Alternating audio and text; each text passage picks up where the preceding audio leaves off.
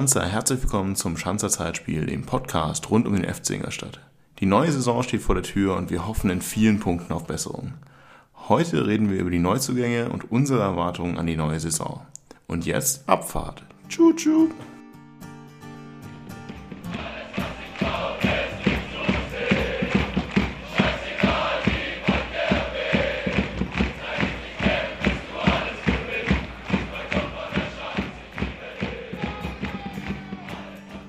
Servus Schanzer, die schönste Zeit des Jahres. Äh, sie neigt sich leider langsam dem Ende und zwar tatsächlich die Sommerpause, weil irgendwie merken wir schon mal so ein bisschen so, ah, die unglaubliche Motivation auf die neue Saison hat sich nach der Hammer-Saison letztes Jahr noch nicht eingestellt.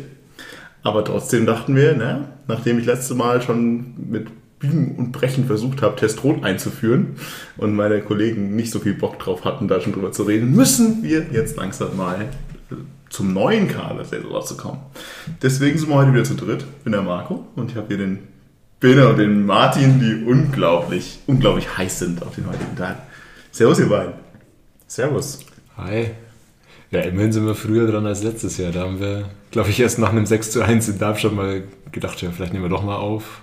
Ja, da haben wir auch, glaube ich, keinen Saisonrückblick gemacht, oder? Aber ja, siehst du, also jetzt von wenig Motivation zu reden an das, äh, angesichts von dem, was wir letztes Jahr kommen, ist doch eigentlich viel. Content, Content, Content. Alles nur für euch. Wir sind unglaublich gut vorbereitet heute wieder, also zumindest zwei von drei Leuten. Und tatsächlich bin ich einer derjenigen, die heute gut vorbereitet sind.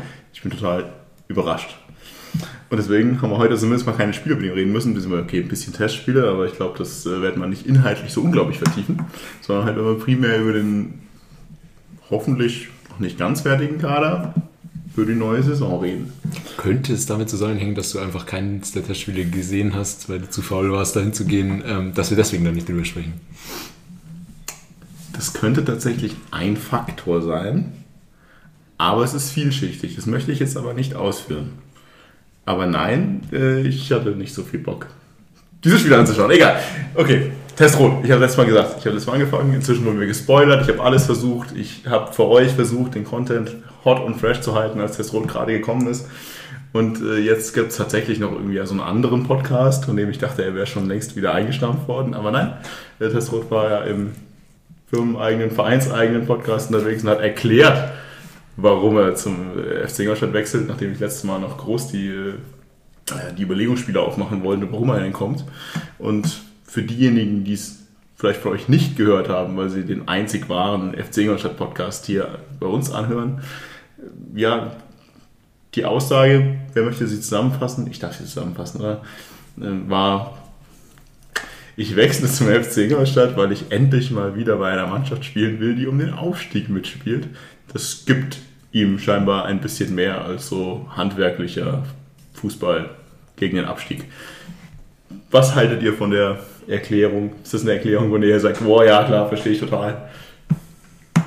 Ich fand sie interessant und überraschend. Äh, vor allem, äh, wir haben ja die Szene dann auch in der Gruppe kurz äh, diskutiert und ja, die gehen ja noch weiter, dass quasi einer der Auslöser das Spiel auf Schalke war, wo eben der Gegner Schalke aufgestiegen ist. Und ja, also ich kann mich zumindest nicht an so eine Aussage erinnern, damit seinen Wechsel zu einem anderen Verein zu begründen. Ja, also wenn man sich das anhört, ist irgendwie so, so gefühlt ein, zwei Sätze zu viel, um es irgendwie glaubhaft zu machen.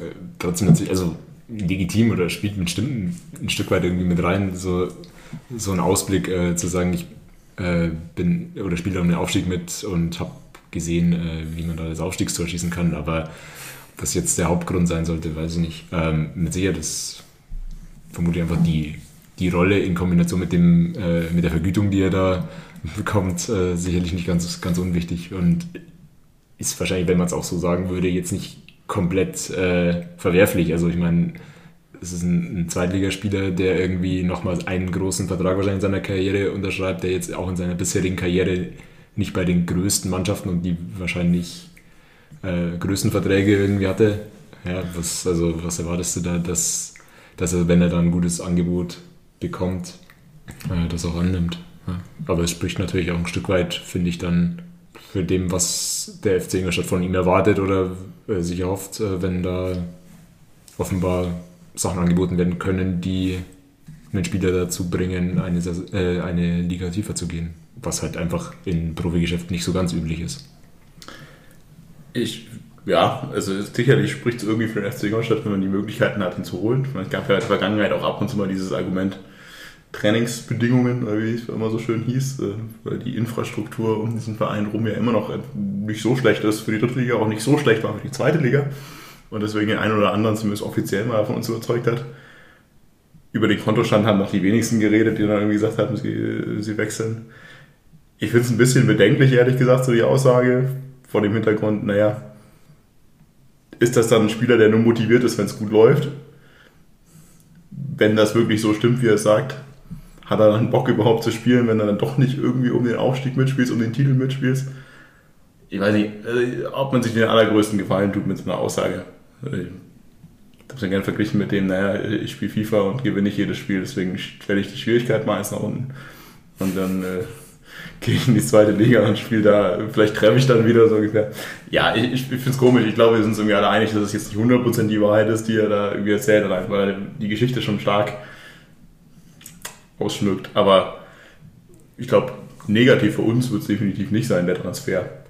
Ja, aber du, sagst, ob es positiv für ihn ist, ist so eine Aussage. Ich finde es auch, muss man schon Fragezeichen dahinter machen, ob das als Verein so gut ist, weil du hast dann unter diesen Transfermeldungen dann schon wieder natürlich in Fußball Deutschland irgendwie Kommentare irgendwie mit FC Audi und so weiter gehabt, der wir ja eigentlich mit den Möglichkeiten, die wir haben, eigentlich nicht sind. Aber halt, wenn du es dann so konzentrierst auf diesen einen Spieler, dann ja, fördert das natürlich schon wieder so ein bisschen das Image, von dem du eigentlich irgendwie wegkommen wolltest. Ähm, ja, muss man halt jetzt einfach schauen. Also klar kann man das machen. Ähm, man muss halt schauen, ob es hinhaut. Also es kann hinhauen, meines Erachtens, aber es kann auch mega in die Hose gehen. Da steckt ja so ein bisschen auch in die Kerbe, von dem, bei dem ich ja letztes Mal versucht habe anzufangen, mit dem, wo kommen die 700.000 überhaupt her? Nachdem ja so ein bisschen widersprüchliche Aussagen auch im Laufe der Saison gefallen sind von Peter Jagdwert und äh, wie man, also der eine sagt, ja, wir haben Kohle, wir können die Statue aufmachen, der andere sagt, nee, wir haben gar kein Geld. Dann steigst du ab, kriegst ja noch weniger Einnahmen durch Fernsehgelder etc. Hast auch noch keinen Spieler verkauft für Bargeld. Heißt, die 700.000 müssen ja irgendwie auch refinanziert sein. Und da dann eben natürlich einfach anschließend die Frage, wissen wir, dass wir noch irgendwie Kohle kriegen? Oder lagen die 700.000 doch irgendwo auf dem Festgeldkonto rum? Und haben gesagt, naja, gehen wir jetzt doch mal aus. Ich meine, was auf jeden Fall klar ist, dass dann natürlich mit diesem Transfer, wie ihr schon auch ausgeführt habt, hohe Erwartungen verbunden sind. Weil es ist klar, natürlich nach den Abgängen im Sturm und auch vielleicht auch äh, in Bezug auf Erfahrenheit äh, und Führungsspieler, dass da dann schon irgendwas passieren muss. Und äh, scheinbar scheint wirklich das einer der zentralen, wenn nicht der zentrale Transfer überhaupt zu sein, das eben oder der eben dann diese verschiedenen Funktionen auf sich vereinen soll. Also zum einen natürlich Torgefahr, zum anderen dann ja wahrscheinlich auch einfach eine Mannschaft zu führen und mitzureißen und einfach auf dem Platz auch voranzugehen. Niemand weicht meinen Fragen so viel aus wie du. Ja, also das beantwortet jetzt nicht, das ist Frage, wo das Geld herkommt, aber kann ich auch nicht beantworten. Insofern ja, habe ich aber nichts. Ja gut, äh, also die Frage ist ja immer auch sein, entweder wir haben die Kohle noch irgendwo gehabt, oder es ist halt tatsächlich, ich meine, der Einzige, der ja irgendwie noch im Raum steht, der Kohle bringt, ist Röhl, aber da kommen wir ja noch irgendwie zu, also weil ansonsten ist es ja nicht so, dass du in der Transferphase noch groß über Plus redest. Ich meine, es gab die Gerüchte von Paddy Schmidt noch irgendwie zu lautern, aber der dann irgendwie 700.000 Transfererlös einbringt, ist ja sowieso auch mal eingestellt. Ist ja egal, wir können es nicht beantworten. Wollen es auch teilweise nicht beantworten, aber.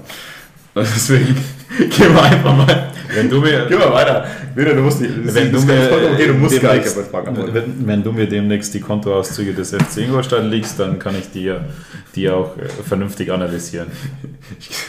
Ich hatte da so mal ein, zwei Kurse während des Studiums. Okay, probieren wir das nächste Mal aus.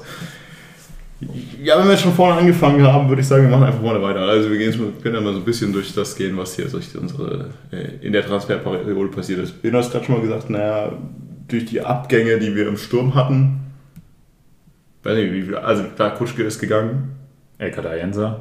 Ayensa ist, aber im Grunde muss man ja einfach mal sagen, das, was letzte Saison überhaupt nicht funktioniert hat, wie vieles, war halt einfach der Sturm. Also es ist jetzt nicht so, als würde dir gerade die, die tragendste Topscorer-Säule wegbrechen, die du so findest, aber trotzdem haben wir entsprechend natürlich nachgelegt. Also wenn wir irgendwo, glaube ich, am meisten nachgelegt haben in der Offensive, ich habe schon mal irgendwie vorher im Vorlauf gesagt, wir haben momentan, glaube ich, irgendwie fünf, sechs Mittelstürmer, die wir ausprobieren können, falls keiner trifft.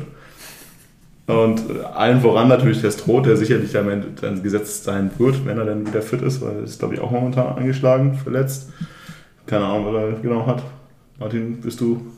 Ich weiß nicht, Wade hattest du vorher, glaube ich, gesagt, oder? Okay, also auf jeden Fall nicht fit. Ist ja was Neues und so, dass unsere Zugänge nicht unbedingt direkt fit sind, hatten wir ja letzte Saison auch schon.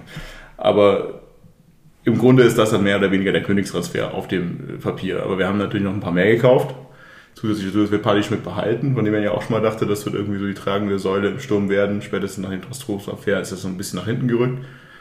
Und wir haben zumindest mal mit Dumbuya einen Stürmer gekauft, der jetzt in den Testspielen schon ein paar Mal getroffen hat, dreimal getroffen.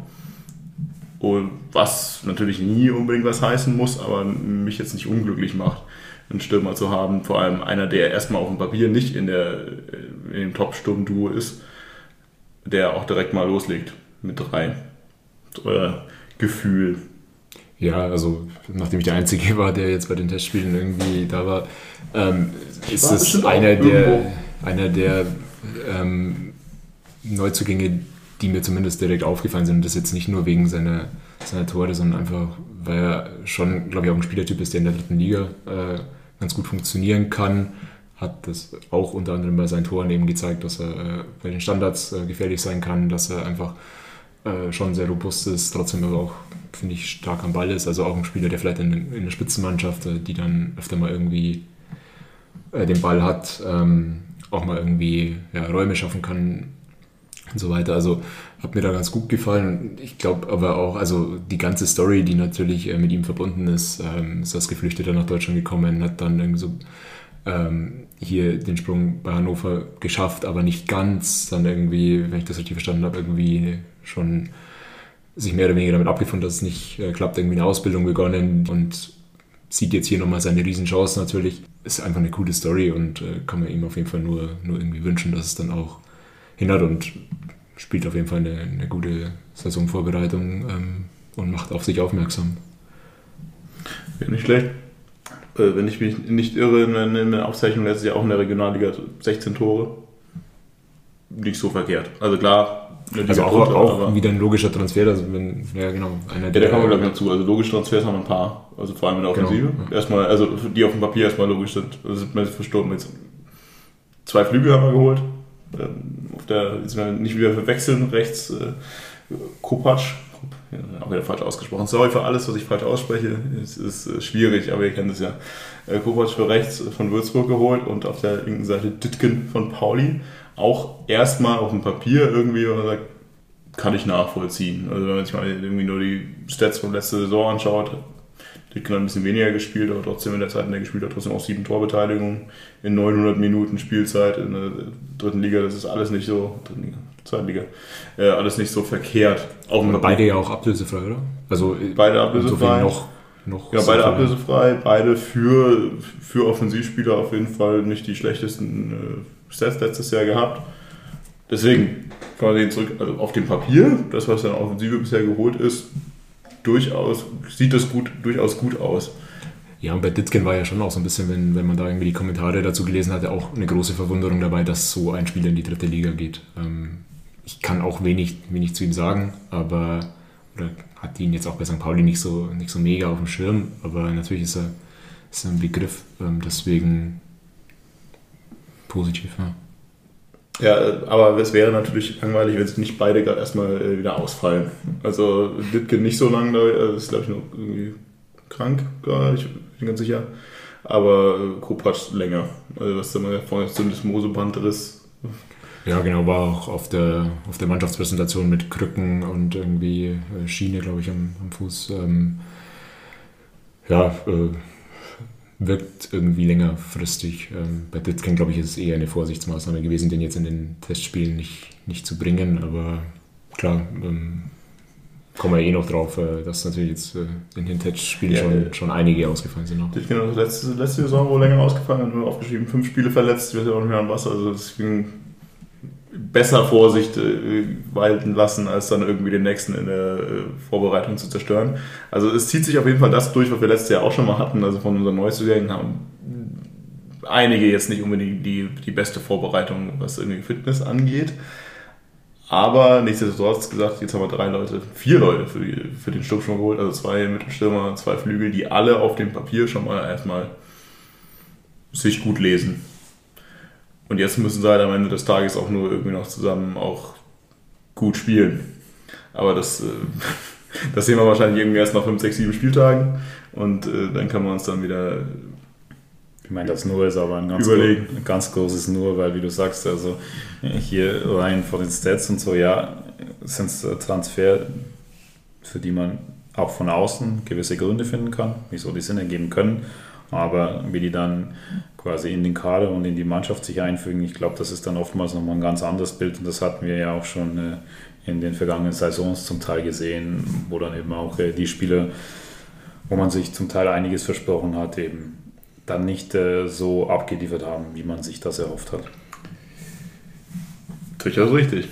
Ne, Vielleicht nur der, der Vollständigkeit halber zum Sturm zwei Rückkehrer mit Justin Butler und Jalen Hawkins nach Halbsaison, Halbsaison, nein, ich glaube seit, seit der Winterpause, die halt zumindest mal perspektivisch auch wieder äh, dann in die Offensive rücken werden. Wie groß da die Wahrscheinlichkeit ist, also Hawkins wahrscheinlich jetzt sogar eher, nachdem Kubasch verletzt ist. Ja, wobei der auch irgendwie äh, jetzt in den Testspielen, glaube ich, wild irgendwie alles durchgespielt hat. Ähm, von, also auch dann zum Teil mal irgendwie Rechtsverteidiger oder irgendwie sowas. Also schwer zu sagen und ich, meine auch irgendwo gelesen zu haben, dass für beide irgendwie sozusagen denen keine Steine in den Weg gelegt werden, wenn sie den Verein noch verlassen möchten. Die war irgendwann mal eine Meldung vor, aber auch schon wieder zwei, drei Wochen. Dafür haben sie dann aber in den Testspielen wieder verhältnismäßig oft wirklich gespielt. Ähm, passt nicht so recht zusammen. Also bin tatsächlich gespannt, aber es ist halt tatsächlich auch noch so, dass äh, noch sechs Wochen der Transfermarkt irgendwie offen ist. Also Ja, aber man jetzt sagen muss, also bei den ganzen Verletzten gerade schon wieder, ist, ist halt auch mal wieder Platz in so einer Rotation. genau. Wir werden sehen. Also grundsätzlich, ich frage, ob das jetzt ein bisschen vorgegriffen ist. Also es ist viel passiert in der Offensive. Das- Also der Größteil unserer Transfers im Endeffekt in der Offensive passiert. Die Frage, die ich jetzt einfach schon mal dazwischen stelle, ist halt die, ist es genug auf den Positionen? Also ich habe vorhin schon mal gesagt, also im Sturmzentrum haben wir gefühlt wirklich viel Auswahl jetzt. Äh, Destro, Doboja, äh, Schmidt, Butler, Kiki, Suleimani, also wirklich, also wirklich viel Auswahl. Die Frage stellt sich eher, was ist mit den Flügeln? Also wir werden ja äh, sehr wahrscheinlich einfach wieder 4-4-2 spielen. Und dann haben wir jetzt auf der, auf der linken Seite Ditken, auf der rechten Seite Kupac, der verletzt ist. Aber was ist da wirklich danach? Also was, was sind die Alternativen? Ja, schwer, schwer jetzt auch irgendwie mitten in, in die Kader in, oder beim Durchgehen des Personals irgendwie schon die Systemfrage reinzubringen. Ich glaube schon, dass wir grundsätzlich in dem Kader, aber äh, möglicherweise ist es einfach im aktuellen Fußball äh, grundsätzlich so, dass einfach Spieler nicht mehr auf eine Position festgelegt sind, sondern halt alle irgendwie mehrere Positionen spielen können und variabel einsetzbar sind. Also zumindest glaube ich, dass man das einem, einem Soleimani irgendwie zurechnet, dass er auch zum Beispiel für die Außen, hat das in den Testspielen jetzt öfter mal ges äh, gespielt, ob man das gut oder schlecht finden muss oder ihn da sieht, ist die andere Frage. Ja, auch Schmidt ist dann mal irgendwie auf dem Flügel ausgewichen, das kann man auch, äh, kann man auch die Sinnfrage dahinter äh, stellen, aber Lukiki genauso. Also ich glaube, dass das einfach halt ja, die ganzen Offensivspieler irgendwie da in einen, einen Topf irgendwie reingeworfen werden und dann werden halt irgendwie vier irgendwie ausgewählt, die dann irgendwie sich die, die Positionen untereinander aufteilen. Aber ja, Also die Flügel wären auf jeden Fall eine sehr interessante Position. Also gerade in der Vergangenheit waren die ja oftmals schon in Positionen, wo sich kein Spieler irgendwie so zu 100% dauerhaft äh, überzeugend festspielen hat können, sondern immer wieder es äh, Höhen und Tiefen gab ähm, für diverse Spieler. Und darum bin ich schon mal sehr, sehr gespannt, ob das dann wirklich noch äh, schon das, das Ende der Fahnenstange ist. Ich kann mir schon noch vorstellen, dass man den Transfermarkt eben, wie Martin meinte, der ja noch lange offen ist, schon noch genau beobachtet, ob man da vielleicht was machen kann. Weil, weil gerade wie du gesagt hast, auch äh, Marco, wenn dann eben mal eine Verletzung da ist, wie plane ich denn dann? Also das sind dann schon Fragen, die sich auf jeden Fall von außen auch jetzt schon stellen und da bin ich mal gespannt, äh, wie das dann passieren wird, weil das, der Plan jetzt noch nicht der ist, der komplett von A, B, C in allen Details äh, und Schritten erkennbar ist, wie man da plant. Also ich glaube, als Zwischenfazit kann man schon mal irgendwie festhalten, dass jetzt auf den Flügeln noch mehr, mehr Positionen offen sind als, als irgendwie im Sturmzentrum. Ja. Also ja, genau, also das war ja im Endeffekt die Frage, also das war ja die ursprüngliche Frage, das, äh, also wie seht ihr es, muss, müssen wir jetzt quasi da auf jeden Fall noch was tun? Oder man sagt ja schon, ja, da können auch andere Spieler spielen, die Frage ist halt nur, hatten wir in der Vergangenheit so unglaublich viel Erfolg mit, dieser, mit diesem Ansatz. Das haben wir ja oft gemacht. Dann spielt er dann wieder Röhl irgendwie draußen. Dann hat Kutschke mal irgendwann vor Jahren mal irgendwie draußen gespielt. Dann spielt der irgendwas draußen. Dann hat er bei uns einfach viel Gaus, auch wenn es ja schon gut war, aber dann auch immer irgendwie auf links gespielt. Und wir sagen, naja, wohler wären wir immer gewesen mit zwei anständigen Flügeln. Und dann komme ich dann eigentlich zu dem, wo ich auch zurück Also eine Personalie, die ja immer noch so ein bisschen im Raum hängt und von der ich ja, ich und ich, nicht nur ich, viele andere auch immer gehofft haben, dass sie endlich mal wieder zurückkommt, ist Elva, von dem aber jetzt dann quasi gesagt wurde, ja, war schön mit dir, aber wir werden uns wohl nicht äh, länger irgendwie zusammen beschäftigen und da muss ich halt wirklich vor dem Hintergrund spätestens sagen, also warum nicht? Also will er nicht oder ist er, ist er so durch die Verletzung irgendwie so raus, dass es keinen Sinn macht? Weil wenn ich mir den Kader momentan anschaue, hätte ich nichts gegen den Elva in dem Kader. Ja gut, in dem Atemzug muss man ja wahrscheinlich beide, Elva und Ben Baller, irgendwie gleichzeitig besprechen. Und es wurden ja beide sozusagen, auch, ja. die letztes Jahr eigentlich kein Spiel gemacht haben, äh, dann sozusagen äh, kommuniziert, dass sie eben, dass nicht mehr mit ihnen geplant wird und, und sie den Verein verlassen können. Und ich meine, an der Stelle muss ich ja eigentlich fast mich dann darauf verlassen, dass der Verein, der sie halt jetzt ein Jahr lang irgendwie gesehen hat, äh, wie schwer die Verletzung ist, diese Entscheidung ja, dann wahrscheinlich mit dem Wissen trifft, dass sie uns in ihrer Verfassung nicht weiterhelfen können. Die Frage ist halt, warum, äh, warum trifft Darmstadt, nachdem irgendwie Ben Baller da mehrere Wochen im Probetraining ist, eine andere Entscheidung? Also oder wollte Ben Baller dann nicht in Ingolstadt bleiben? das ist ja die Frage. Da, so hat sich halt die Kommunikation nicht angehört. Also, genau. Ja, wobei, ich muss sagen, also das ist ja die Frage, die ich auch gestellt hatte, ursprünglich mal irgendwie auf, auf Twitter. Also die Frage ist ja die, ähm, die Kommunikation klang so ein bisschen nach einvernehmlicher Trennung irgendwo, also so ziemlich neutral irgendwie. Also stand ja so, ja, wir, äh, sie durften sich bei uns fit, äh, fit halten, aber die Wege werden sich wohl trennen. So war ja ungefähr das Wording.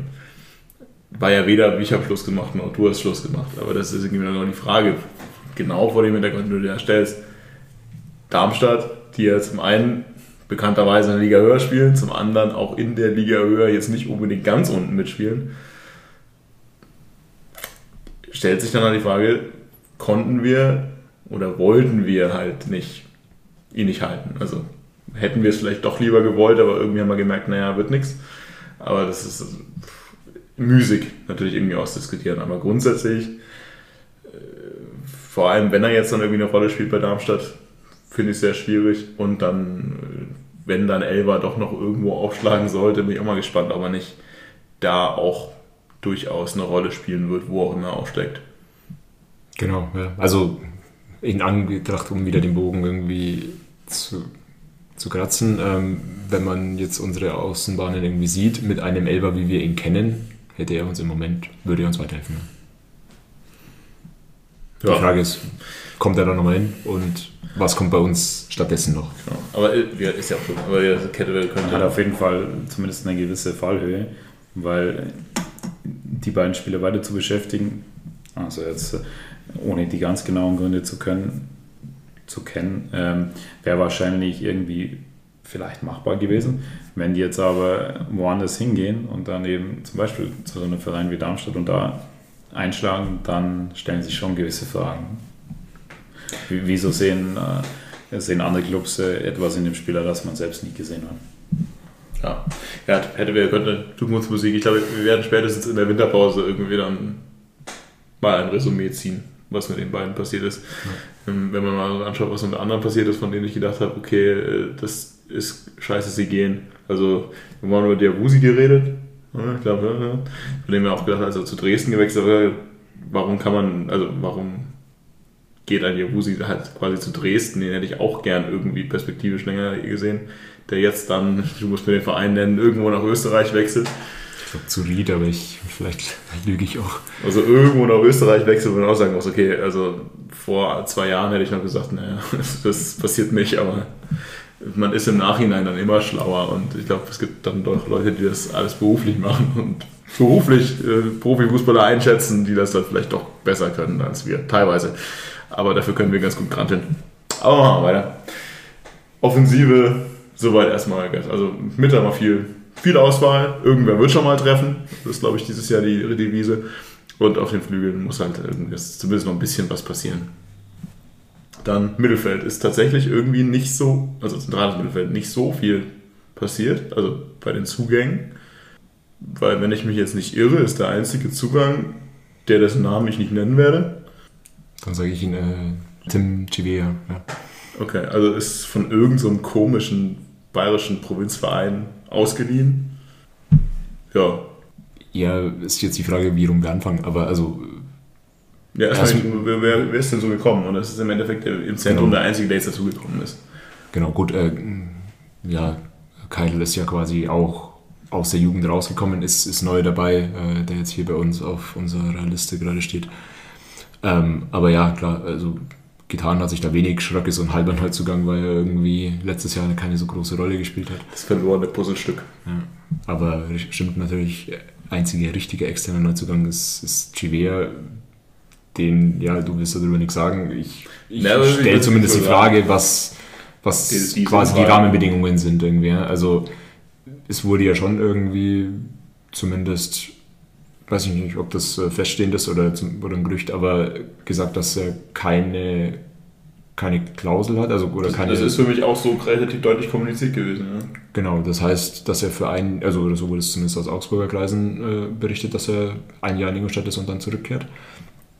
Ähm, da muss man sich ja dann schon fragen, wie viele Spieler haben wir in der Vergangenheit irgendwie gehen lassen äh, aus unserer eigenen Jugend und warum holen wir jetzt einen, für den wir oder der sich bei uns weiterentwickeln soll. Das heißt, im Umkehrschluss auch uns vermutlich jetzt nicht top, top, top weiterhilft, sondern äh, ja, der schon bei uns halt irgendwie vielleicht Spielzeugriss kriegt, aber jetzt nicht unbedingt uns, uns führen wird.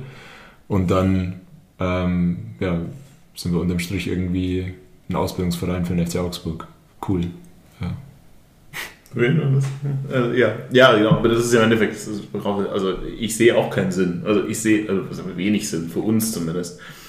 Vor allem, weil ich mir jetzt halt die Frage stelle, kommen wir auch nochmal zu, also klar, man muss auch mal rotieren, wir haben ja genug Spiele, spielen wir mal in diesem tollen Toto-Pokal, wie der heißt, da kann man auch mal spielen lassen.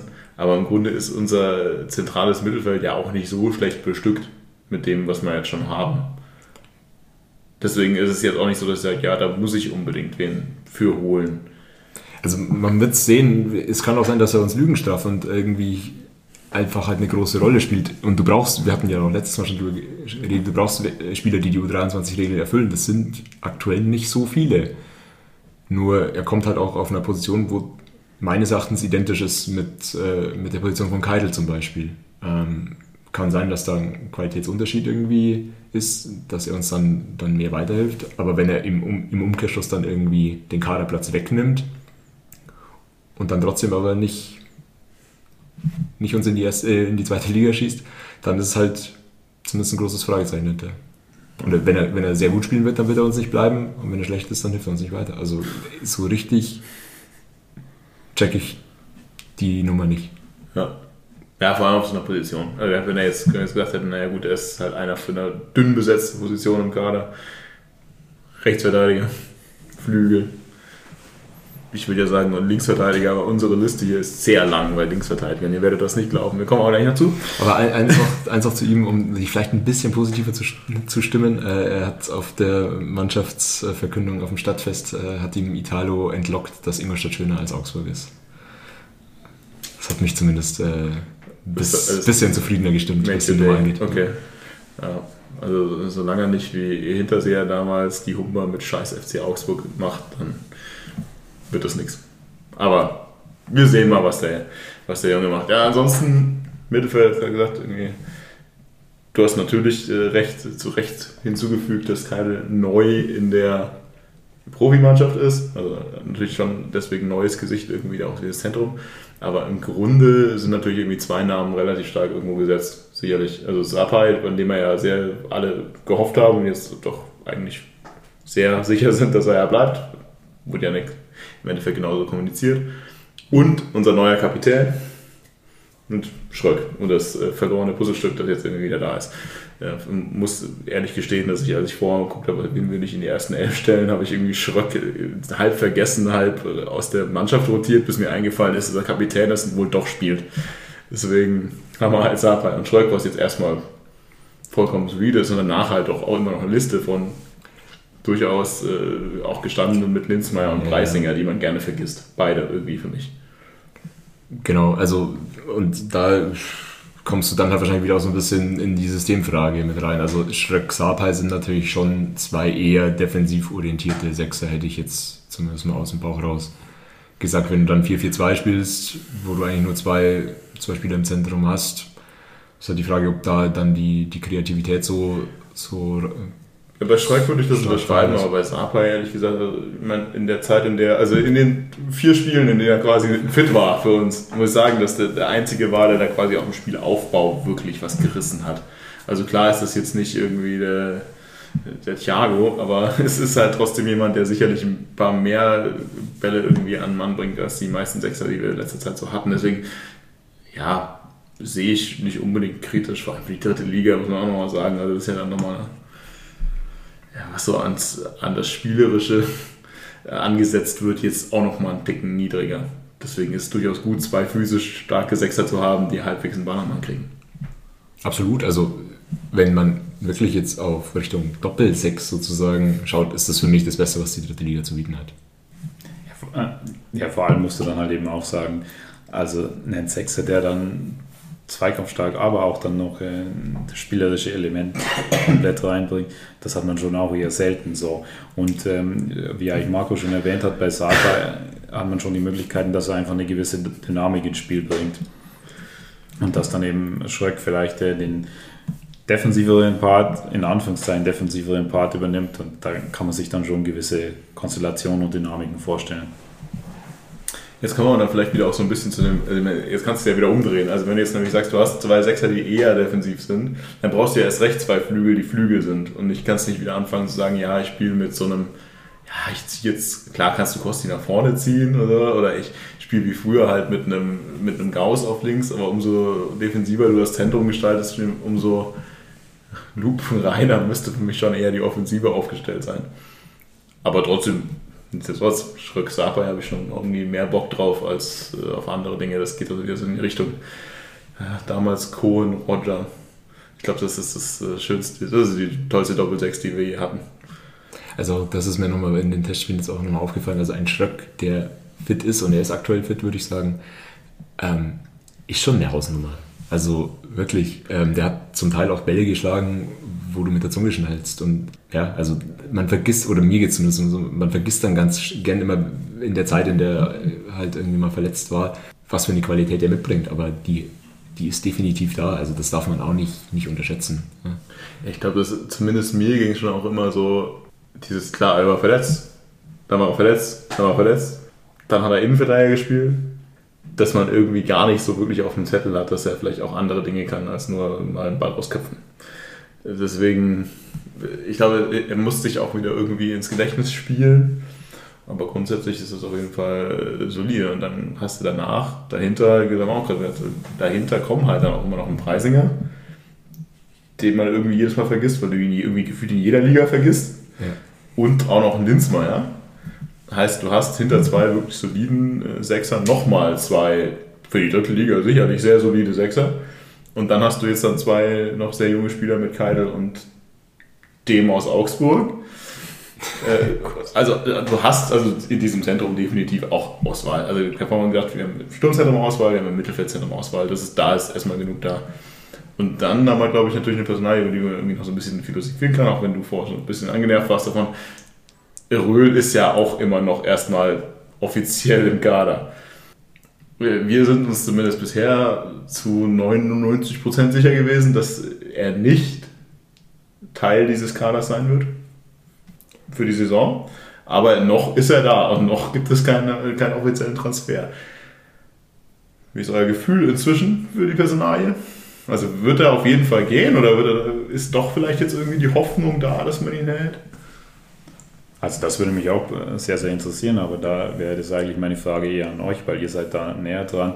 Also eigentlich würde man davon ausgehen, dass der auf jeden Fall zumindest zweite Liga spielen will und das seine Ambitionen sind, um sich dann auch weiterzuentwickeln. Für die Mannschaft und ihre Möglichkeiten wiederum wäre es äh, sein starker Gewinn, wenn der dann eben auch noch dabei wäre und die Saison mit dem FC Ingolstadt spielt.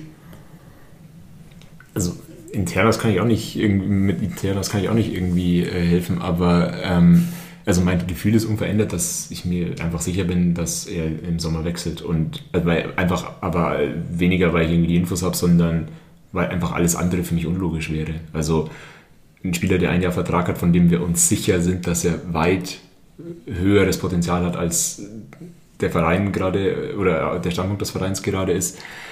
Ähm, noch dazu, ja, bist du auf den Positionen jetzt nicht schlecht besetzt und er ist im Endeffekt jetzt auch seit Ende des letzten Saison verletzt.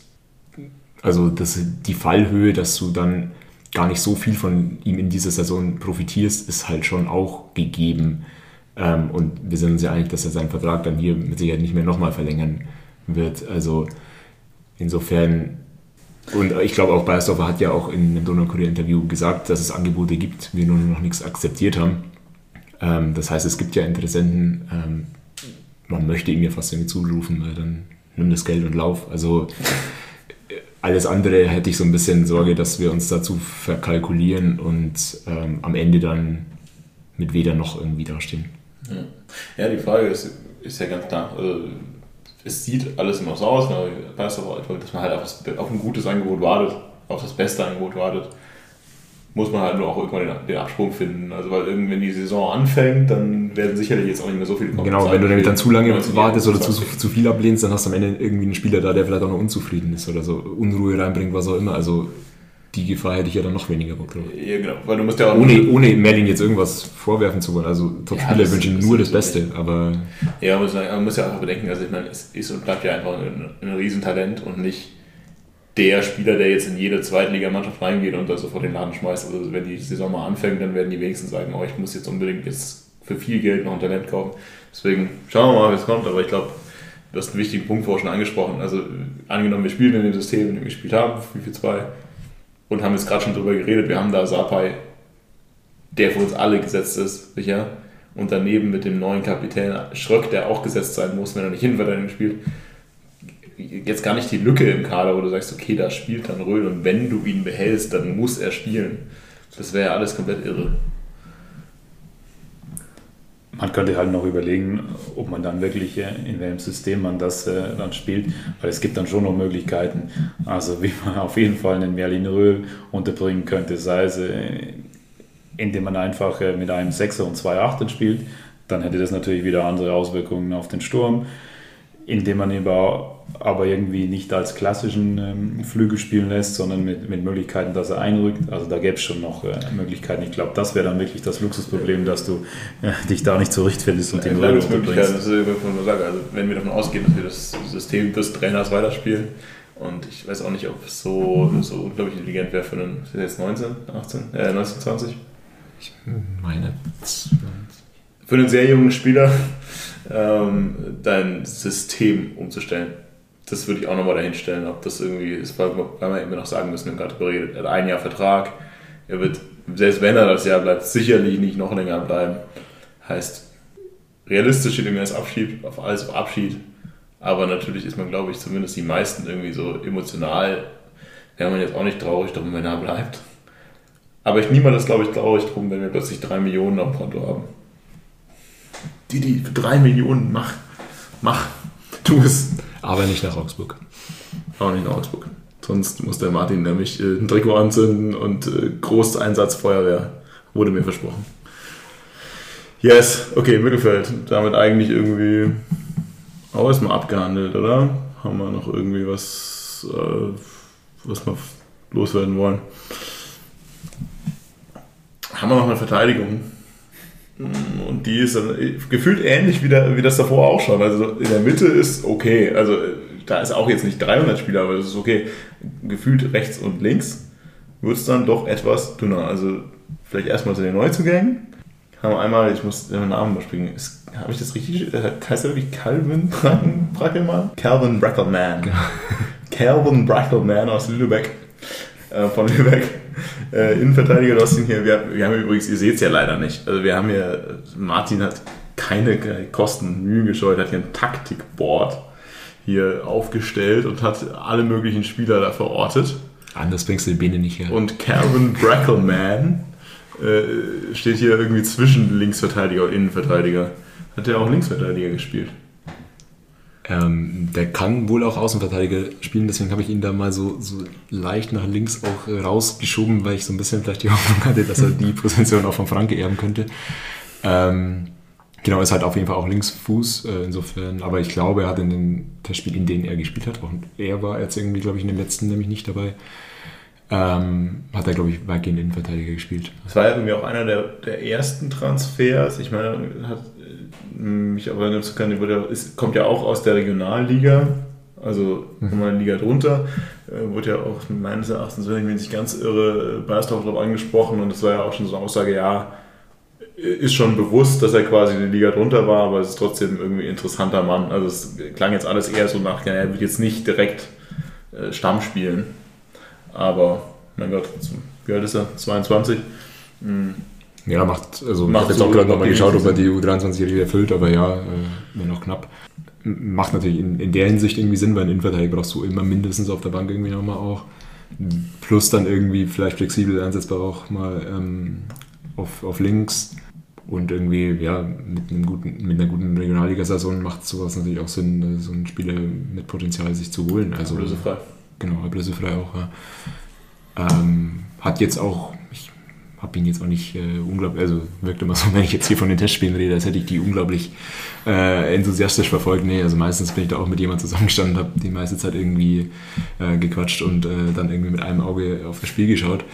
Aber ist mir zumindest auch mal irgendwie mit ein, zwei guten Bällen irgendwie aufgefallen, auch ein, zwei riskante Pässe mal dabei gehabt.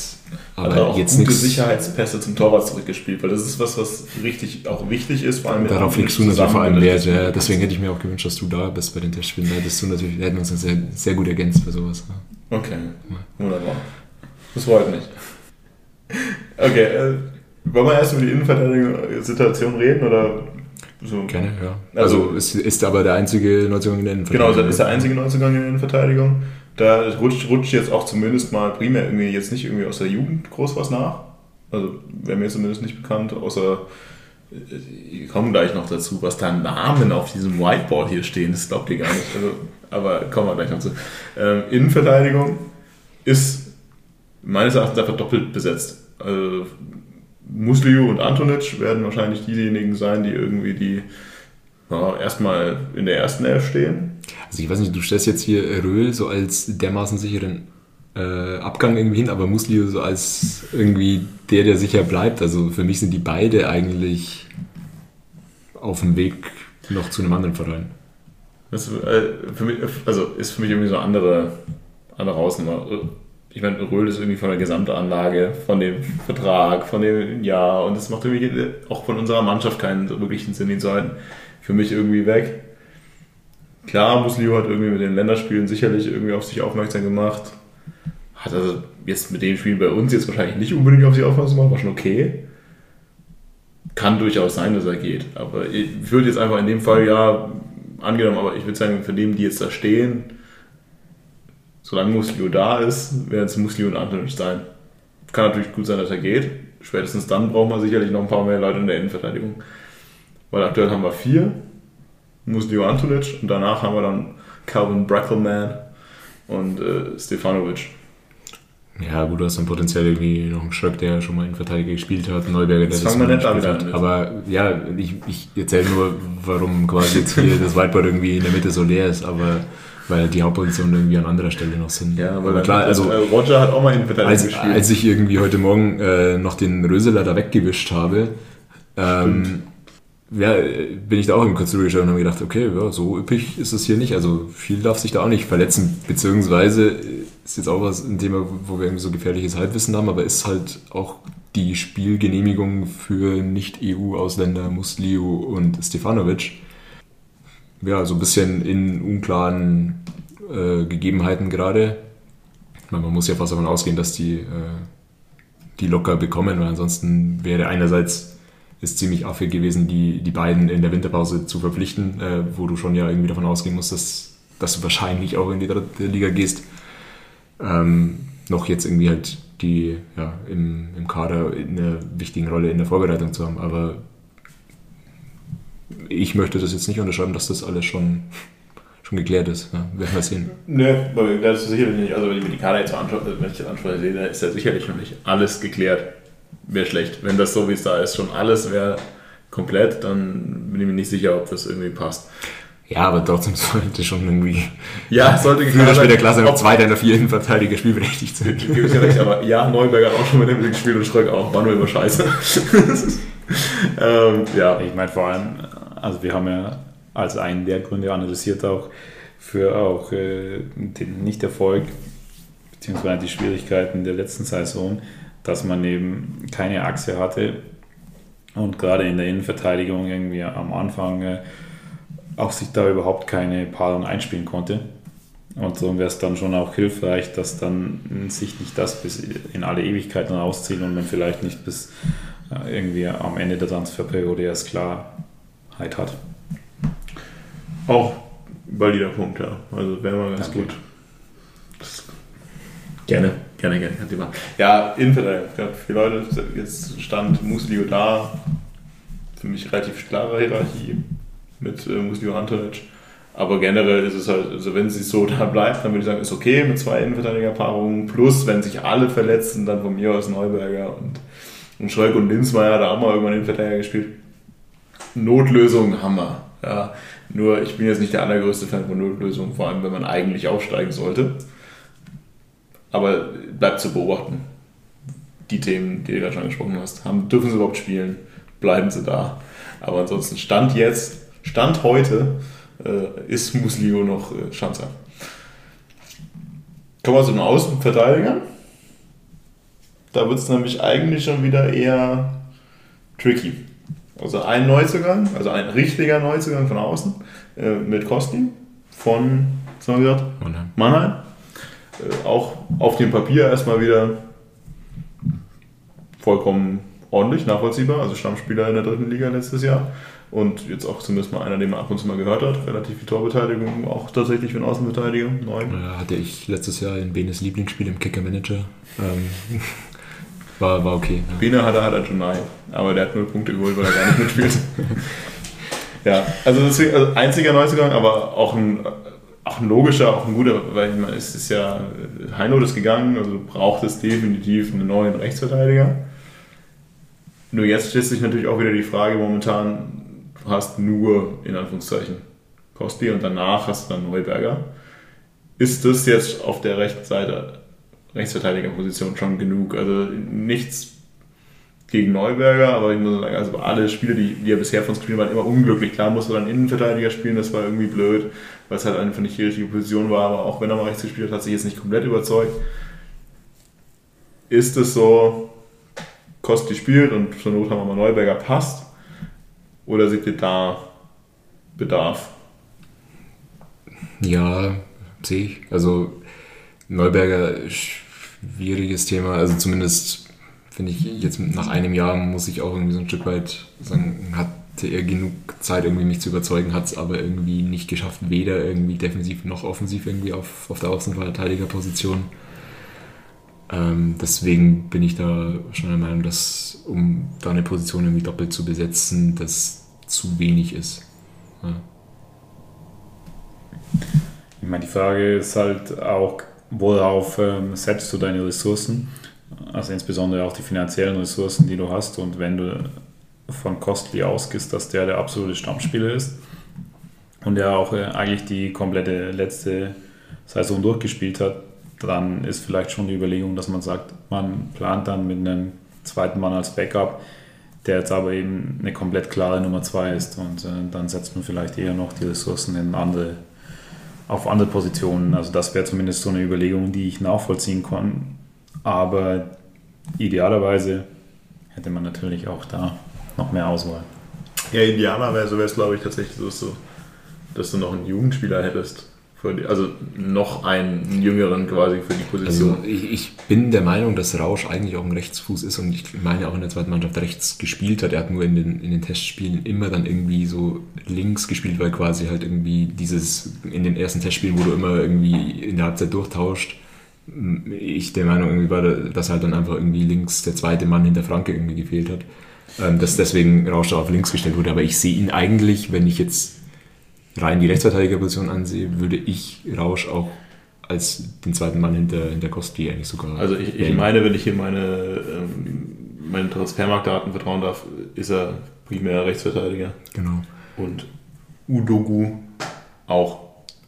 Ähm, klar, das ja, bla, bla, bla, vor allem bei Jugend natürlich ein bisschen schwierig. Aber das ist, das ist ja genau die Frage, das ist natürlich genau das, wo wir sagen, naja, Kostli, klar, der wird gesetzt sein. Der wäre auch komisch. Aber für den Fall, dass er sich verletzt, wäre es natürlich irgendwie gut, irgendwen aufzubauen, indem man gewisses Vertrauen dann auch irgendwie äh, auch hat. Aber wir können natürlich auch nicht von jedem planen, dass er sich verletzt. Also wir können ja schlecht einen zweiten Kostli hinter Kostli stellen, nur für den Fall, dass sich alle verletzen.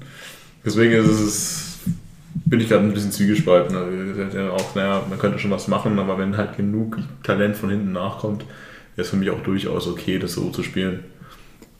Ja, weiß ich jetzt auch nicht, wie, wie verletzungsanfällig äh, er zum Beispiel ist. Ähm, wird, man, wird man sehen. Er hat jetzt halt die letzten zwei Testspiele auch nicht gespielt. Kann eine Vorsichtsmaßnahme sein, alles okay, aber ähm, sollte er länger ausfallen, dann hast du schon da irgendwie ein Qualitätsproblem wahrscheinlich auf der, der Position, mit dem man jetzt nicht so hundertprozentig geplant hat. Jetzt kommt aber, glaube ich, also die interessanteste Position, wenn ich mir dieses äh, Taktikboard hier so anschaue. Ich überlege auch, ob wir nicht so ein Foto machen sollten und uns irgendwie Shownotes packen. Weil es, ich glaube, also, wie sehr hast du Franke, Martin? ich bin halt einfach, ich mache Sachen gern vollständig und wenn halt dann auch also verschiedene möchte, Spieler da auf links in den Testspielen gespielt haben, dann habe ich ja, jetzt auch alle hingeschrieben. Ja, genau. Ich möchte jetzt nur mal sagen, also wir haben hier wirklich auf diesem dort jeden, der sich in Ingolstadt die, Fuß, die Fußballschuhe schnüren kann, draufstehen. Weil hinter Franke steht, haben wir vorher auch schon gesagt, Calvin Brackelman steht so halb dahinter, weil Martin hofft, dass er vielleicht doch Linksverteidiger spielen kann. Dann äh, haben wir jetzt gerade schon äh, Thomas Rausch, der eigentlich Rechtsverteidiger ist, auf hier links stehen. Wir haben David Udoku auf links stehen aus der U19, der auch wohl eigentlich Rechtsverteidiger ist. Und dann wird es richtig wild, weil ich glaube, den, den Namen noch nie gehört. Per Conti. Jonas Perconti, ja, aber also da muss man auch dazu sagen, der wurde auch vom, vom Vereins-Twitter-Account irgendwie zum Debütanten Jungschanzer irgendwie gemacht, stimmt aber auch gar nicht, weil er hat nämlich letztes Jahr unter Petzold auch schon im, im Testspiel gegen Eichstätt gespielt. Also insofern eigentlich schon alter Hase, wenn, wenn du so willst. Okay. Also unsere Linksverteidiger-Optionen sind ah, wirklich mannigfaltig. Also eigentlich auf dem Papier würde man, glaube ich, sagen, wir haben genau einen Linksverteidiger. Nach Martins Auslage haben wir fünf. Hauptsache irgendwer schafft es, sich vor Franke zu schieben. Und äh, es ist ja auch immer noch das Transfermarktgerücht online, dass Franke irgendwie in Hannover am Gespräch ist. Was dann richtig witzig wäre, weil wir gar kein Linksverteidiger mehr. Ja, ähm, ich glaube, dass wir von Franke letztes Jahr nicht so begeistert waren, ist manchmal rausgekommen. Wobei ich dann auch immer da zur Verteidigung sagen muss, vorletztes Jahr, vor dann er verletzt da wieder, fand ich ihn schon gut. Das es ja, was Anfang letzter Saison, mir verschwimmt das alles so ein bisschen. Also es kann gut sein, dass vielleicht ja dann irgendwie die dritte Liga dann plötzlich dann wieder zur, zur Renaissance von Franke wird oder so. Aber ansonsten ist jetzt aus meiner Sicht mal Linksverteidiger eine Position, auf der wir auf jeden Fall nochmal irgendwas bräuchten ja, also macht jetzt halt auch so ein Stück weit den Eindruck, dass da schon der ein oder andere Junge jetzt gerade irgendwie noch ausprobiert wird. Aber wie du sagst, ne, Rausch und Dudogu glaube ich eher Rechtsfuß und das geht mir jetzt nicht so 100% ein. Also aufs, auf den offensiven Flügeln verstehe ich es noch, wenn man irgendwie sagt, da kann Rechtsfuß auch auf links spielen oder so, weil du da halt mit dem Ball irgendwie dann auch mal dahin ziehen kannst oder was auch immer. Aber als Verteidiger, weiß ich nicht, glaube ich, ist schon, dass du, wenn du da einen starken Fuß auf deiner Seite hast, irgendwie ein wichtiges. Ich so gern Franke auf rechts sehen, wie er dann nach links zieht in die Mitte und dann das Spiel eröffnet. Boah, das wäre schon schön. was kann schon schief gehen? ähm, ja, also deswegen ist, aber also mein Gefühl sagt mir auch, dass wir da noch vielleicht was machen sollten. Ne? Ja, Ohne jetzt den Franke irgendwie in Obwohl wir fünf Leute nicht auf die Drittliga-Tauglichkeit abzusprechen. ja. Wir, wir, lehnen uns halt schon wieder sehr weit aus dem Fenster bei manchen Bewertungen. Aber ist- also meines Erachtens ist definitiv die Position, auf der schon viel, ja, schon noch Luft ist, um was zu machen. War es aber auch, ehrlich gesagt, in der letzten Rückrunde schon. Also da hatten wir, glaube ich, auch das Gespräch irgendwo gesagt, naja, wir haben jetzt im Winter so ein paar Spieler geholt hin und her. Aber eigentlich so auf Außen waren wir jetzt nicht so üppig besetzt. Ja, aber wobei, wir hatten ja Pausen, wenn die gespielt hat. Wir hatten halt dann auch wieder Gauss, der aber mal vorne eingesetzt wurde. Also, ich muss sagen, letztes Jahr würde ich sagen, wir hatten schon die Alternativen, aber irgendwie haben alle Pausen gehasst und äh, Gauss musste woanders ran. Eine Position hast du geschafft, Bene. Eine Position noch. Torwart.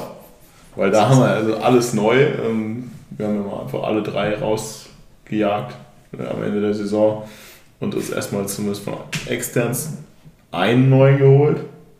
Mit, äh, ich, vorne wieder ganz schön Marius Funk von äh, Fürth, der mit den, also mit den Lorbeeren aus letzter Saison hier ankommt, Bekannt. acht Bundesligaspiele gemacht zu haben und in diesen acht Bundesligaspielen nur 30 Gegentore bekommen zu haben.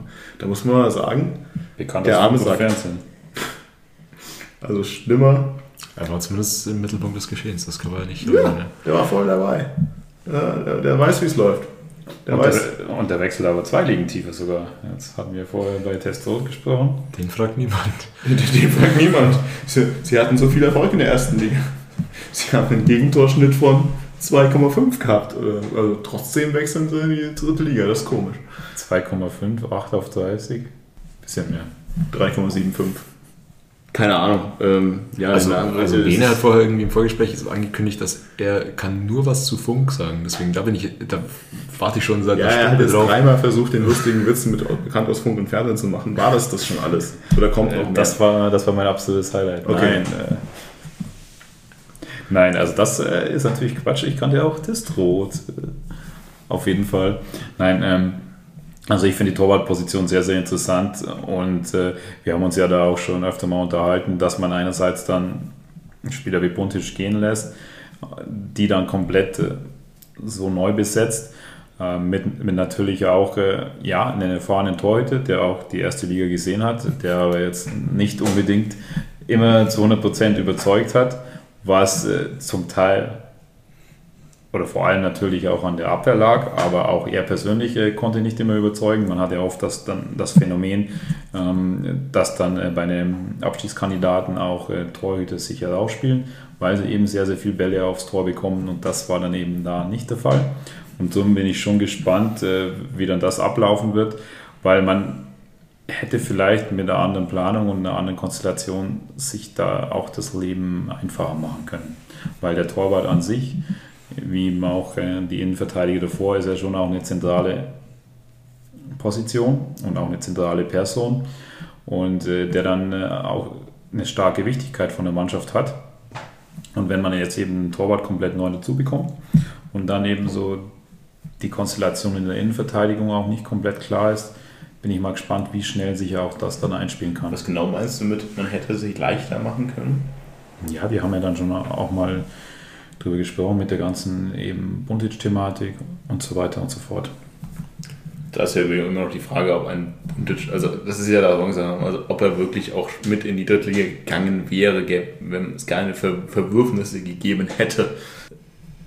Ja, die Frage kann man schon stellen, aber natürlich ist es ein bisschen ironisch, was da irgendwie auf der Position irgendwie so das letzte halbe, dreiviertel Jahr jetzt passiert ist, ähm, dass du von einer klaren gesetzten Nummer 1 irgendwie zu ja, drei verschiedenen Torhütern in der Rückrunde kommst, von denen dann aber gar keiner mehr bleibt und du holst wieder einen neuen, der irgendwie offenbar ja aber schon, also einerseits als klare Nummer 1 geholt wird, andererseits auch irgendwie irgendwie Qualitäten auch schon mal irgendwie im Spielaufbau und so irgendwie mitbringen, wenn ich das richtig gelesen habe in den, in den Aussagen dazu, äh, die, auf die wir Wert legen. Und der sich jetzt aber wieder im äh, Testspiel auch verletzt und erstmal irgendwie ausfällt oder irgendwie, glaube ich, auch sich einem Eingriff am Knie unterziehen muss, was ja auch immer gar nicht mal so eine Ich, gute ich Aussage möchte ist. nämlich einfach kurz, ich möchte ja auch keine Panik schüren, ja, aber ich möchte, also ich möchte sagen, Knieverletzung, du sagst gerade schon. Verletzung am Knie. Der, der junge Mann, der tatsächlich ja erst 26 ist, hat, hatte einen Kreuzbandriss von 206 Tagen äh, Ausfall und einen Meniskusriss letztes Jahr mit 116 Tagen Ausfall. So ein Eingriff am Knie, boah, äh, ich will jetzt ja nichts heraufbeschwören, aber das ist, äh, ist nicht die allerbeste Voraussetzung gerade. Nein, wir wollen den Teufel in die Wand malen und auf jeden Fall da auch in- die Richtung viel Glück, gute Besserung, aber das sind nicht die besten Vorzeichen schon wieder. Absolut nicht. Also vorgeschädigt auch noch, hm, ja, schauen wir mal. Aber ansonsten natürlich, hm, wie Bene schon sagt, einer mit Erfahrung, einer, der schon was gesehen hat, durchaus erstmal, wenn man jetzt diese ganze Vorgeschichten weglässt, was der Verein einen Schmarrn gemacht hat, kann ja der Marius nichts für, ja, ähm, ist das schon mal ein Wechsel, von auch gepasst. Ja, ja, also mit Sicherheit, aber also Torwartposition ist auch echt sowas, wo ich, wo ich echt im Gegensatz zu Bene gar nichts sagen kann, weil ich mich einfach nicht, nicht aus. Ja, bei Bene hatte ich kurz das Gefühl, dass er vielleicht der Trauzeuge von, von Marius sein könnte, weil ich habe echt gedacht, ich kenne den jetzt wie meinen besten Freund, den Mann. Das ist, da waren Infos ins, also Wahnsinn, was da alles rübergekommen ist, diese Wahnsinn. Ich Alles nur für euch, liebe Zuhörer. Absolut. Ich bin, ich bin froh, dass ich bist, ja, du da, bist der David Wagner von Marius Funk. dass, oh Gott, dass ich, dass ich da den, den perfekten Triggerpunkt für Markus Ironi Ja, machen wir weiter. Äh, zweiter Torhüter äh, aus, der, äh, ja, aus der eigenen Jugend, aus der zweiten Mannschaft. Jetzt äh, er hat ja letztes Jahr schon, glaube ich, ein Spiel gespielt in der Profimannschaft. Polat hat im letzten Spiel in Hannover gespielt. Ja. Ja, jetzt dann quasi auch offiziell in den Profikader als wohl erstmal zweiter Torhüter. Markus Ponert. Ja, gibt es glaube ich irgendwie nicht so unglaublich viel zu zu sagen. Gibt, schadet sicherlich nicht als zweiter Torhüter einen aus der, aus der zweiten Mannschaft zu haben. Was danach kommt, ist mir ehrlich gesagt erstmal schleierhaft. Ich sehe hier Namen, die ich auch in den Testspielberichten gesehen habe, aber das ist echt ein Nullgefühl. Also, weißt du mehr zu Torhüter 3 und 4? Nee, wie gesagt, auch da kann ich mich auf Torhüter-Position nicht so richtig gut aus. Also äh, bei Maurice Dieler schaut es ja schon irgendwie dann so aus, dass er halt auch dann irgendwie die Nummer 3 irgendwie auf dem Mannschaftsfoto dann noch irgendwie wird. Ich glaube, Bock hat jetzt irgendwie noch 10 Minuten im letzten Testspiel bekommen, weil Ponat krank war und Funk verletzt. Ähm, keine Ahnung, denke ich, wird halt auch sozusagen Nummer 1 und 2 einfach von der zweiten Mannschaft irgendwie dann sein, ohne jetzt da Vielleicht Ich könnten wir im ersten Ligaspiel Neuberger ins Tor stellen. Wenn Funk verletzt ist und Brunner krank. Und Neuberger muss eh immer die Positionen spielen, die ihm nicht liegen, weil er immer nur als Lückenbüßer ist. Der ist auch recht groß. Da müssen wir davor noch einen Rechtsverteidiger verpflichten. Gosti ist nicht verletzt, oder? Ich. Komme nicht aneinander, es tut mir leid, es sind alle Neuzugänge verletzt. Ich hätte eigentlich die aufschreiben sollen, die nicht verletzt sind. Dumbuya ist nicht verletzt. Und Gosli. Ich glaube, wir sind einmal durch. Durch den Kader. Jetzt stellt sich so ein bisschen die Frage, also habt, wir haben es ja vorher schon so ein bisschen angehakelt. Auf welchen Positionen seid, sagt ihr jetzt irgendwie, ja, cool, passt, lass loslegen? Und in welchen Richtungen sagt ihr, naja, also Beisdorfer hat irgendwie mal vor ein paar Wochen gesagt, zum Trainingsstart möchte er 90% des Kaders stehen haben, was ja im Umkehrschluss auch bedeutet, naja, so könnten schon noch zwei kommen. Oder einer gehen oder so. Ähm, Ja, also dem Vernehmen nach wird schon noch aktiv gesucht. Ähm, das ist das, was ich irgendwie so mitbekomme, aber ich weiß nicht, auf welcher Position. Ich meine, das kann man, können wir oder machen wir ja gerade, reimen wir uns gerade selber so ein bisschen zusammen. Also wenn du Ja, ja genau auf deine Also Frage zu nicht, antworten, was wo, wo wir loslegen können, ist aus meiner Sicht echt nur das zentrale Mittelfeld. Der Rest, Zentrale Stunde. ja, personell ist da genug da. Ähm, für, auch für zwei, für, Für drei Drittligamannschaften. Ja, genau. Oder Regionalliga. Wir müssen ja nicht übertreiben. Ja, es hat mich halt jetzt auch noch nicht so, so überzeugt. Also klar, ich glaube, da passiert nichts mehr, ja, da, da stimme ich dir schon zu. Ob es mich jetzt so mega abholt, da lehne ich mich zurück und harre der Dinge. Die Frage ist ja eben auch vielleicht als Überleitung, welche Ambitionen und welche Ziele hat man denn in der dritten Liga? So, will man sofort wieder aufsteigen? Will man irgendwie um den Aufstieg mitspielen? Oder begnügt man sich mit, äh, Also wir haben ja schon gehört, dass das Tod nur kommt, weil man hier bei uns um Aufstieg mitspielt. Also wurde ihm ja zumindest schon mal, also, mal so gedreht. Also wenn das wirklich irgendwie stimmen sollte, diese Aussage, dann wurde er zumindest mal ein Testrot mit der Aussage geholt oder mit dem Versprechen geholt, dass man oben angreift. Theoretisch. Worauf du ja wahrscheinlich ein bisschen hinaus willst, ist, dass so eine richtige Aussage nach außen hin jetzt noch nicht getroffen wurde. Also das ist ja jetzt nichts Neues, also es war ja noch nie wirklich so, dass beim FC Ingolstadt irgendwer was sagt, was er will. Weil am Ende würde man daran ja gemessen, ob das dann klappt oder nicht, dann ist immer gut nichts zu sagen. Das Einzige, wo ich mich daran erinnern kann, ist, dass äh, der Bayersdorfer in dem letzte Saison, Ende letztes Jahr schon mal gesagt hat, ja, das ist auf jeden Fall auf absehbare Zeit nach oben gehen muss. Wir haben ja genug über das, diese Rehm-Pressekonferenz geredet, bei der es eher so ein bisschen klang, als hätte er keine Hoffnung dafür oder dass er sich das überhaupt vorstellen kann, dass dieser Verein jemals wieder aussteigt. Also deswegen ist es so, zumindest mal kommunikativ aktuell jetzt noch keine Aussage da. Oder habe ich irgendeinen verpasst? Nee, so habe ich das auch verstanden und fand da insbesondere auch das Interview im Donaukurier mit Bayersdorfer interessant, um nochmal den Bogen zu schließen. Das ist halt nämlich auch zentral für die Frage, wie gut ist denn der Kader heute schon oder wo muss denn auf jeden Fall noch was passieren oder eben nicht, weil wenn ich ähm, um den Aufstieg mitspielen will und vielleicht da sogar als einer der Top-Favoriten gelten will, dann passen manche Positionen, aber wie wir auch schon gesagt haben, äh, gerade zum Beispiel außen oder auf dem Flügel, da wird es dann schon sehr, sehr dünn und sehr, sehr knapp. Dann darf aber auf keinen Fall was passieren. Dann, dann möchte ich vielleicht mal die Frage so ein bisschen umdrehen es sind ja zwei Geschichten. Also ist ja wieder Qualität und einmal die Quantität. Du sagst ja schon genau, wenn was ausfällt, haben wir vorhin gesagt, wenn was ausfällt, wird es blöd. Angenommen, du, du stellst dir jetzt eine erste Elf aus, auch der Mannschaft, ihr stellt eine erste Elf aus, auch dieser Mannschaft, würdet ihr von der sagen, jo, geil, da brauche ich gar nichts mehr? Jetzt mal unabhängig davon ist, ob wer jetzt verletzt ist, also komplett egal, und wer sich verletzen könnte, sondern einfach nur auf dem Papier, alle sind fit, ich stelle eine erste Elf aus, Fehlt euch was? Ja, du hast dann schon, ähm, wie wir auch vorher erwähnt haben, auf den Flügeln diese Flexibilität, auch vielleicht eine Qualität, dass das muss nicht unbedingt die erste Elf sein, aber wenn, wenn ich dann wechsle nach 60 Minuten, äh, dass, dass ich dann eben einen gleichwertigen Ersatz habe. Weil ich muss mir ja schon fragen, wie ich ja immer mal wieder das äh, aufgeworfen habe, wie will ich Tore erzielen in der dritten Liga? Und da hilft es eben zum Beispiel, äh, sehr gute Spiele im 1 gegen 1 auf Außen zu haben, um eben da über die Flügel auch Chancen zu erzwingen. So. Und äh, da haben wir ja gerade eben schon gesagt, dass es da aktuell noch sehr, sehr dünn ist. Rein von der Quantität, aber vielleicht auch von der Qualität, beziehungsweise dann sehr, sehr viel aufgehen muss. Also dann muss ein Ditken voll einschlagen, etc. pp.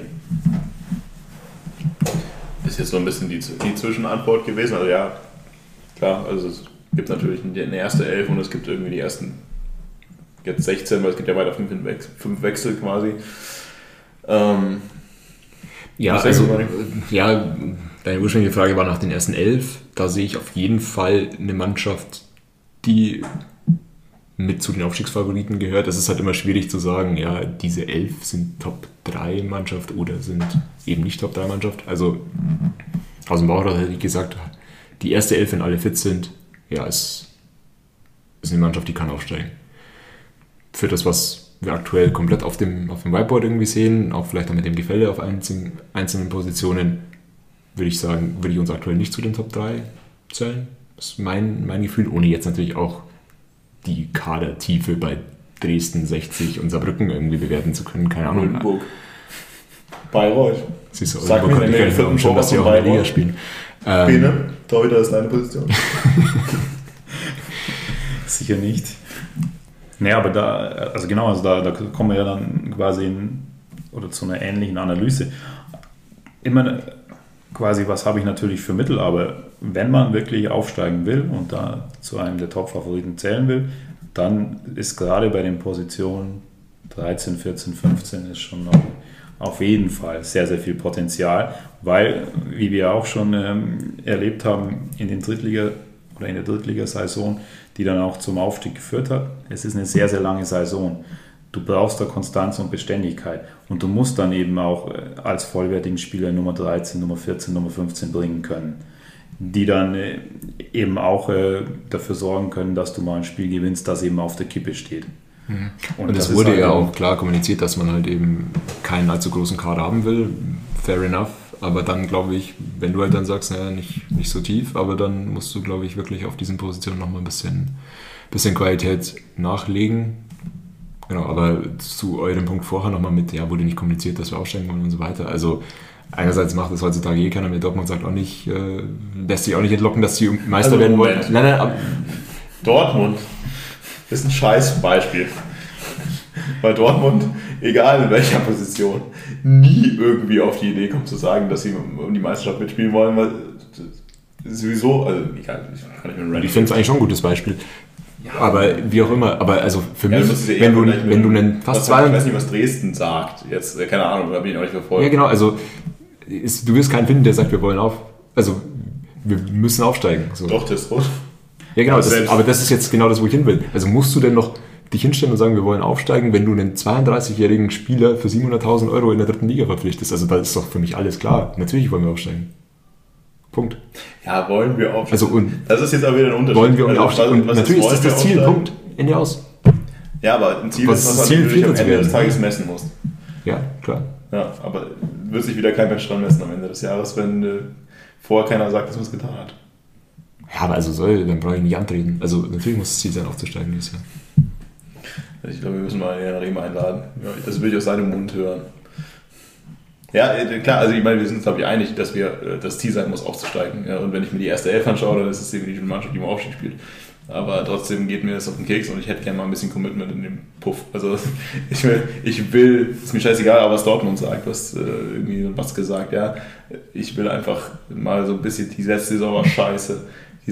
Vor zwei Jahren war scheiße, wie viel war scheiße. Irgendwie muss ich mal einer hinstellen und sagen, okay, cool, ich bin jetzt hier, das, das sehen Bayersdorf, sowas, also ich bin jetzt hier, ich habe eine entsprechende Vita, ich komme hier mit äh, Vorschusslorbeeren.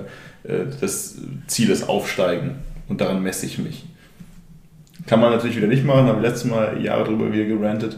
Du kannst dich natürlich bei allem immer toll dann drunter verstecken. Das ist genau die Thematik vom letzten Mal wieder.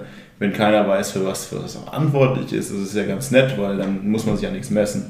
Und jetzt kann man darüber diskutieren, welche Mannschaften das machen und welche nicht, aber spätestens nach der Scheiße letztes Jahr wieder muss man ja irgendwie mal auch den, auch das haben wir jetzt mal diskutiert, dem potenziellen Zuschauern, die ins Stadion kommen sollen, vielleicht mal irgendwas an die Hand geben.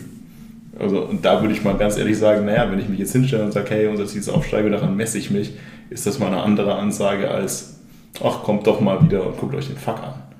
Und dann wieder zu sagen, warum kommt eigentlich keiner? Warum haben wir 3500 Zuschauer im Schnitt? Ja, wird spannend. Also sehe ich genauso und da musst du, also werden die nächsten Wochen sehr interessant werden, ähm, wie sich das alles entwickelt. Ähm, und ich habe das oft, oft eigentlich gesagt, ne, es ist mir scheißegal, wie, wie wir spielen und so weiter. Und du gehst in Ingolstadt sowieso nicht ins Stadion, um irgendwie tollen Fußball zu sehen, weil dafür kannst du irgendwie ein paar Kilometer weiter südlich fahren. Schon klar, aber ich, ich glaube, dass es schon auch einen nicht unwesentlichen Teil irgendwie dazu beiträgt, wie du auftrittst, ob du offensiven Fußball spielst und äh, Spiele halt dann vielleicht im Zweifel auch mal 4-3 ausgehen statt irgendwie 1-0. Und ja, da, da, sehe ich auch jetzt natürlich Testspiele nicht überwerten und so weiter, aber es läuft für mich wieder nicht in die Richtung und das wird dieser ganzen Thematik, die du gerade angesprochen hast, macht es eher noch schwieriger, dass du die Leute wieder ranholst und überzeugst. Ja, vor allem hatte das auch wieder mehrere Aspekte, auch wie du gesagt hast, Außenwirkung beziehungsweise ähm, in Kombination mit dem Umfeld. Also wie schaffe ich denn überhaupt eine Verbindung, vielleicht auch eine Euphorie oder eine Aufbruchstimmung, insbesondere nach so einer Saison.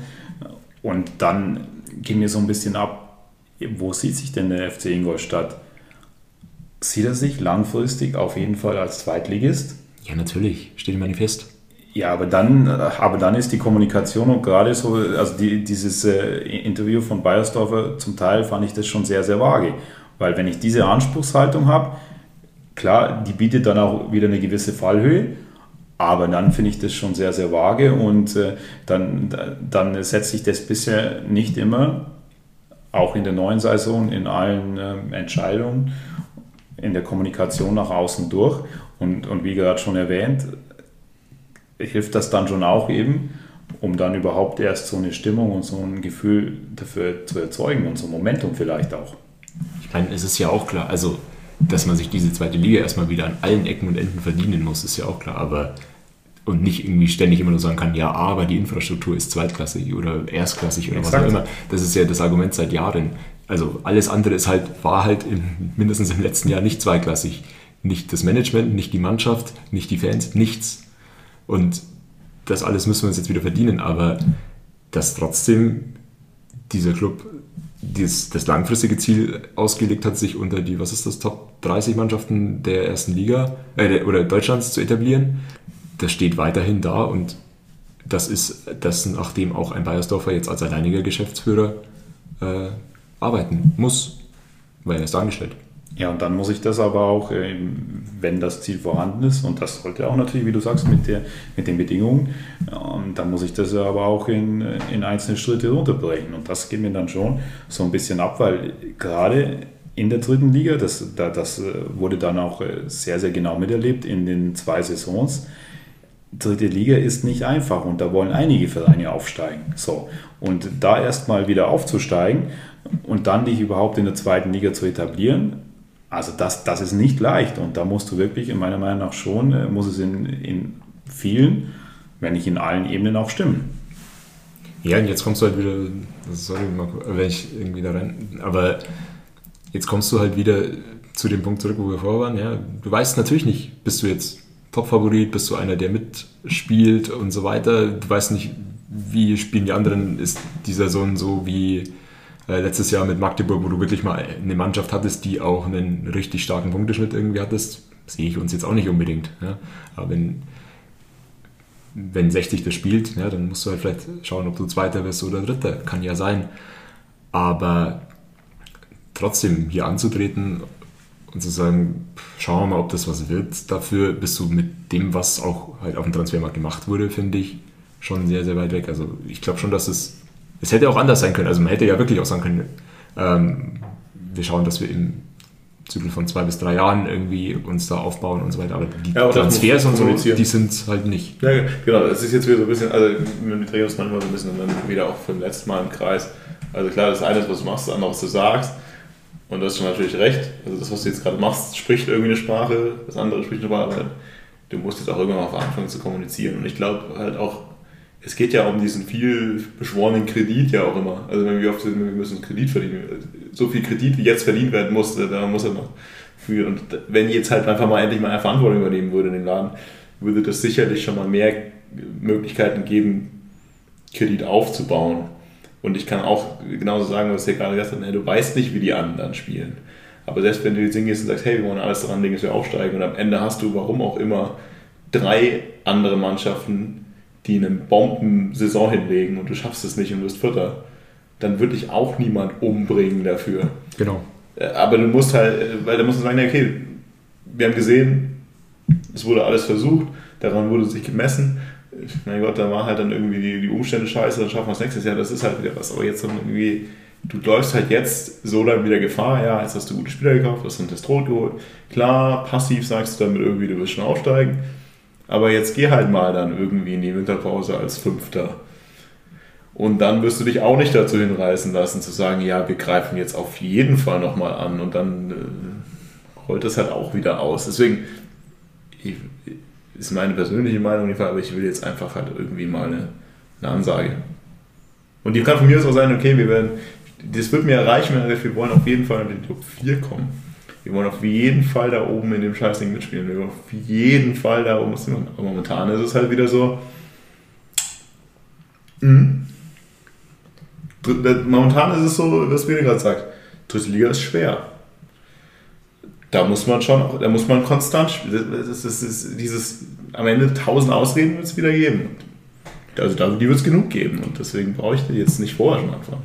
Keine Ahnung, ja, also ich bin irgendwie anders, weil irgendwie habe ich halt das Gefühl, dass keiner das irgendwie so recht macht im aktuellen Fußballgeschäft. Also, Ja gut, aber was die anderen nicht machen, Liga, muss es ja nicht Deswegen nicht erwarte ich es gar nicht, dass das irgendjemand macht. Also es gibt auch immer diese von Liga3 online.de irgendwie diese Trainerbefragungen, die irgendwie dann sagen, welche drei Mannschaften sie als Aufstiegsfavoriten irgendwie hinstellen. Bei der dann irgendwie kein Trainer irgendwie die eigene Mannschaft mit reinnimmt. Also das ist ja bequem. Das ist, das ist natürlich immer, also klar, Aufwand, ja. das ist ja menschlich. Also wenn du natürlich, natürlich, wenn du dich nicht in die unbedingt die Verantwortung stellen musst, dann ist es natürlich angenehm. Aber trotzdem wäre halt, deswegen sage ich meine, dafür gibt's doch, wofür holst du sonst so einen Bayersdorfer mit dem Lebenslauf, mit der Erfahrung? Da muss halt einfach mal einer auch irgendwie sagen, der kommt jetzt nicht zum Drittliga, also ist jetzt nicht beim Drittligaverein, um da drin zu bleiben, in der dritten Liga. Da muss halt auch mal was gesagt werden. Und auch auf die Gefahr hin, dass es sich jetzt wieder ein bisschen dreht, weil ich es einfach nur mal spannend finde zum letzten Mal. Wir haben jetzt gerade so ein bisschen gesprungen. Wir haben jetzt gerade nicht wirklich darüber geredet, dass Steniser weg ist. Das hast du jetzt ja gerade irgendwie nur so im Nebensatz gesagt, Martin.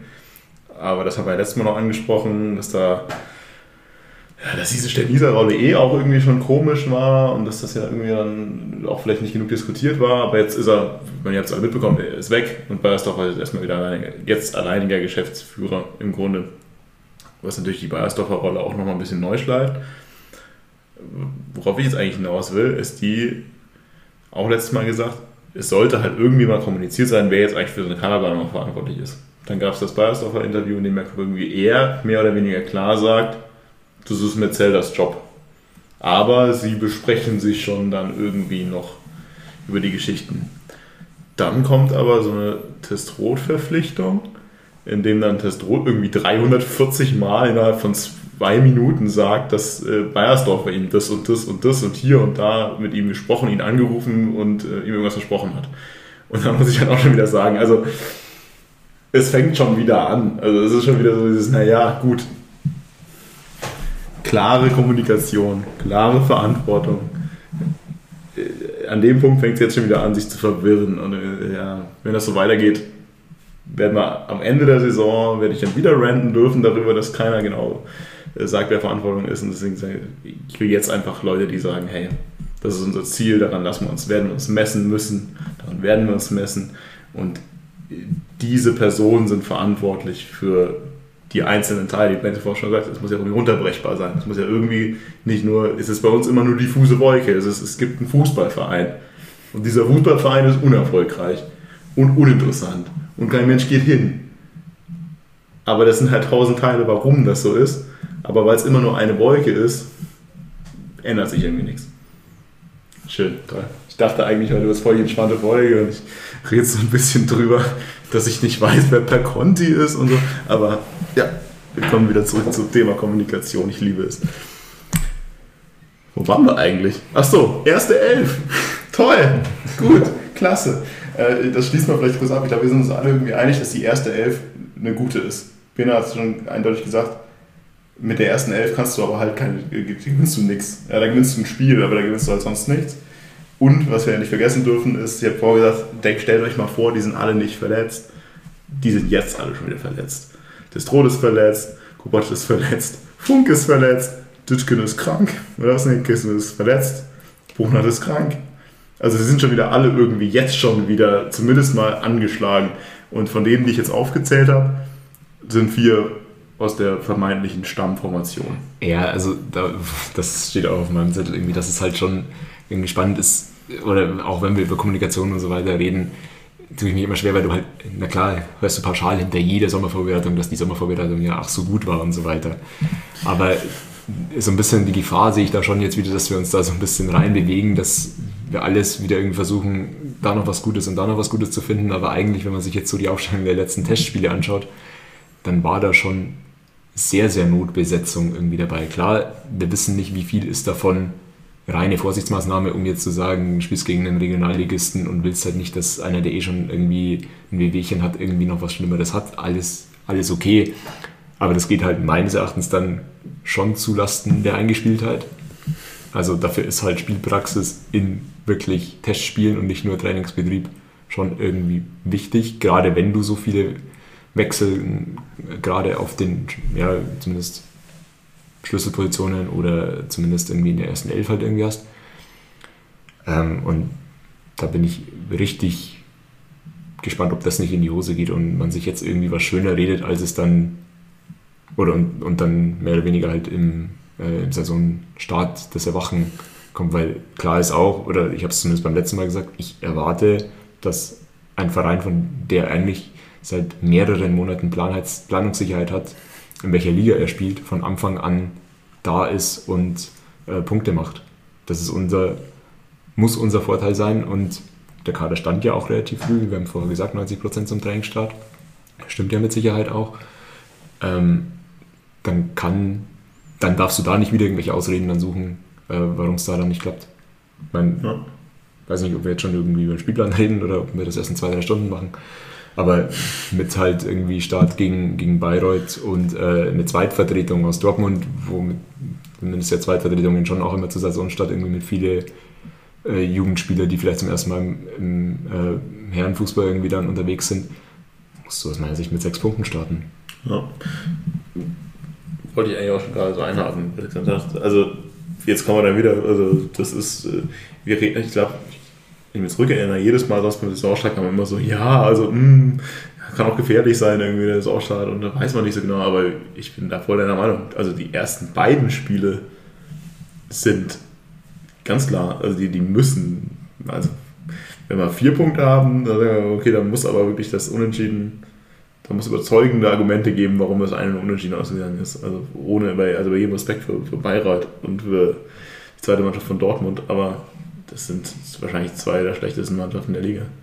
Und dann müssen dann erstmal ordentlich punkten. Das dritte Spiel ist, glaube ich, Osnabrück, also da ist dann wieder. Osnabrück und dann Saarbrücken sind natürlich schon. Kommt, das ist genau, genau, also bis dahin solltest du auch schon mal gut gestartet sein, weil ob du da dann plötzlich deinen Saisonstart drehst, weiß ich nicht. Aber sechs Punkte, wenn man ansagen. Ja, absolut. Vor allem, weil ich erinnere mich dann immer an letzte Saison zurück, so ein Saisonstart oder so ein Saisoneinstieg auch eine Saison prägen kann, beziehungsweise die Weichen stellen. Also das erste Spiel in Dresden, ähm, da haben wir uns zum Teil noch gefragt, hier, wie pessimistisch muss man jetzt sein damals? Aber das, das hat dann schon irgendwie, also waren eigentlich alle Anzeichen schon da in diesem ersten Spiel. So. Und gerade wie du sagst, wenn du dann ähm, gegen vermeintliche Gegner, äh, wo du punkten musst, dann eben nicht punktest, dann wird es schwierig. Und, und, und das war dann auch so mein Punkt, dass ich sage, ich finde es dann schon interessant, eben auch die Aussagen nach außen, weil idealerweise erzeugst du halt ähm, so ein positives Momentum, dass du die ersten Spiele gewinnst, dass du dann die Fans wieder ins Stadion bringst, dass du dann irgendwie eine, eine Verbindung auch wieder herstellst und äh, dann eben eine Aufbruchstimmung, die eben nach vorne zielt und dann eben von den Problemen, Fehlern der Vergangenheit, insbesondere der letzten Saison, die relativ schnell mehr und mehr vergessen werden. Ja, durchaus. Also das ist ja wieder der Punkt, jetzt kommen wir dann wo es denn wieder schließt. Also keine Kommunikation natürlich, aber zum anderen muss dann halt auch geliefert werden. Also da kannst du wie reden, wie du willst vorher. Also wenn du den, wenn das erste Spiel zu Hause gegen Bayreuth gewinnst, dann äh, sieht diese Welt sicherlich erstmal ganz, ganz gut aus. Aber das ist, da ist noch ein bisschen hin. Ich habe mir nur eine Frage, also ich letzte, letzter Punkt, glaube ich, zum Kader irgendwie, aber gerade schon gesagt, erste Elf ist cool, aber wenn ihr euch jetzt anschaut, die Mannschaft, zu wie viel Prozent stellt sich die erste Elf für euch auf von alleine und wie viele Positionen sagt er irgendwie, ja, da, also da wäre ich jetzt nicht so sicher, wer der, also wer in dieser ersten Elf spielt. Da hast du sicher, Martin, den besten Eindruck von den beiden Testspielen. Auch. Also ich, ja, Testspiele ist ja, also einerseits kannst du die Ergebnisse nicht verfolgen und das Personal ja offenbar auch nicht so richtig, aber ähm, was, was ich aus den Testspielen mitnehme, ist wohl, dass Rehm auch weiterhin eine Fünfer, also oder eine Dreier-Fünfer-Kette irgendwie jetzt nicht äh, in Betracht ziehe, weil für mich Kostli der klassischste äh, Schienenspieler in, in der Fünferkette ist eigentlich. Ähm, aber ist offenbar jetzt nicht so wirklich der Plan. Ähm, deswegen ja, ist offenbar mehr oder weniger jetzt ein 4-4-2-Grundsystem schon, schon gesetzt. Ich habe vorher mal so ein bisschen bei mir irgendwie skizziert, was, wenn ich jetzt irgendwie komplett frei wäre, einfach nur in den Personal aufzustellen, dann wäre es, glaube ich, anders. Äh, dann wäre es, glaube ich, auch eine Dreierkette, die ich zumindest mal sehen möchte. Kann, kann ja jeder davon halten, was er will. Aber dafür musst du ja doch eingespielt sein, wird es nicht sein. Ähm, deswegen, wenn ich das Vorgegebene sehe, was, äh, was man irgendwie besetzen muss, ja, dann glaube ich, stellt sich viel selbst auf. Ähm, zweiter Stürmer neben Testrot ist wahrscheinlich äh, die Frage, ob äh, Schmidt oder Dumbuya. Ähm, gut, bei mir steht Linksverteidiger Brackelmann, das ist auch eher unrealistisch, müssen wir sehen. Dann ist halt die Frage, wer äh, zusätzlich zu Ditgen irgendwie der zweite äh, Flügelspieler irgendwie ist, wenn Kopac verletzt ist. Ähm, Habe ich jetzt mal bei mir Soleimani aufgeschrieben, als wahrscheinlichste Lösung, auch wenn wir uns da wahrscheinlich einig sind, dass wir ihn eigentlich nicht als Flügelspieler sehen. Genau, und als Innenverteidiger bin ich mal gespannt, hängt halt einfach konkret auch von Musliu irgendwie ab. Hätte ich, steht bei mir jetzt äh, Stefanovic Antonic, muss ich sagen. Äh, zwei, zwei Fragen dazu. Zum einen, Adresse halber, in deiner Dreierkette, wer ist da der linke Außenverteidiger? das ist tatsächlich ein Fragezeichen. Weil also, Aber ich- vermutlich halt dann Franke. Ja. Äh, ich ich stelle mir nämlich tatsächlich irgendwie so im Kopf die Frage, ob Franke als äh, in der Fünferkette oder ja, Fünferkette ja nicht tatsächlich irgendwie besser aufgehoben wäre als in der, in der Viererkette. Aber ich tue mich ganz schwer, irgendwie das zu beantworten. Äh, Deswegen, ja, gut, das ist, Ja, äh, Ist eh dass das hier komplett unrealistisch ist. Bei mir spielt dann ja auch Schröck in der Dreierkette, damit ich Sapai äh, ins Mittelfeld. und Pogba auf der 6. Aber der ist jetzt leider schon bei Juve. Ich habe hab alles versucht, dass der gescoutet wird, aber auf Twitter wollten sie nicht. Ähm, die andere Frage, eigentlich irgendwie rausgetrennt, irgendwie, weil du gerade schon sagst, Limani auf rechts, also wie du schon sagst, halte ich jetzt nicht so unglaublich viel von, aber wo sehen wir denn eigentlich Soleimani? Also, also wenn ich blöd sage, also Flügel ist er für mich nicht. Aber die paar Spiele, die ich letztes Jahr von ihm gesehen habe, wäre jetzt auch für mich nicht irgendwie das Sturmduo vorne. Also für mich wäre tatsächlich vom Gefühl, vom Kopf her eher so, so irgendwie so das zurückgezogen, das hängende Spitze geschickt, die wir ja gar nicht haben. Also deswegen. Bringt uns zu dem Thema, was wir vorher im, im Vorgespräch so ein bisschen hatten. Also es ist nicht so hundertprozentig klar, warum wir so sehr auf diesem 4-4-2 beharren, weil das Personal eigentlich was anderes zum Teil zumindest sagt. Ja, aber zum, zum Teil, ja, also wir müssen ja auch nicht komplett vertiefen. Aber hätten wir theoretisch einen Zehner, Kopatz. Aus meiner Sicht. Vielleicht auch Tuvia. Vielleicht auch Röhl. Okay. Ja, das ist natürlich, also auch da ist es natürlich schwer. Also ich habe vorhin gesagt, naja gut, Ditken und Kopper sind natürlich irgendwie für ein Papier gut, aber ich meine, muss halt einfach sagen, ähm, ob jetzt die beiden irgendwie auch im Zentrum wirklich spielen könnten, das übersteigt die jegliche Erfahrung meinerseits mit, mit diesen Spielern. Äh, deswegen, ich finde es schon, weil, also wenn ich mir so angucke, würde ich sagen, naja, 4-4-2 ist für mich nicht, ja, jetzt nicht falsch. Das Einzige, wo ich sagen würde, es ist komisch, dass er sich so wenig Wert auf die Außenspieler legt, in der Kaderplanung gefühlt. Also in der Breite. Aber ansonsten, ich finde es auch schön, wir von, von wo sehen wir eigentlich Soleimani zur Systemkritik kommen. Ja, gut.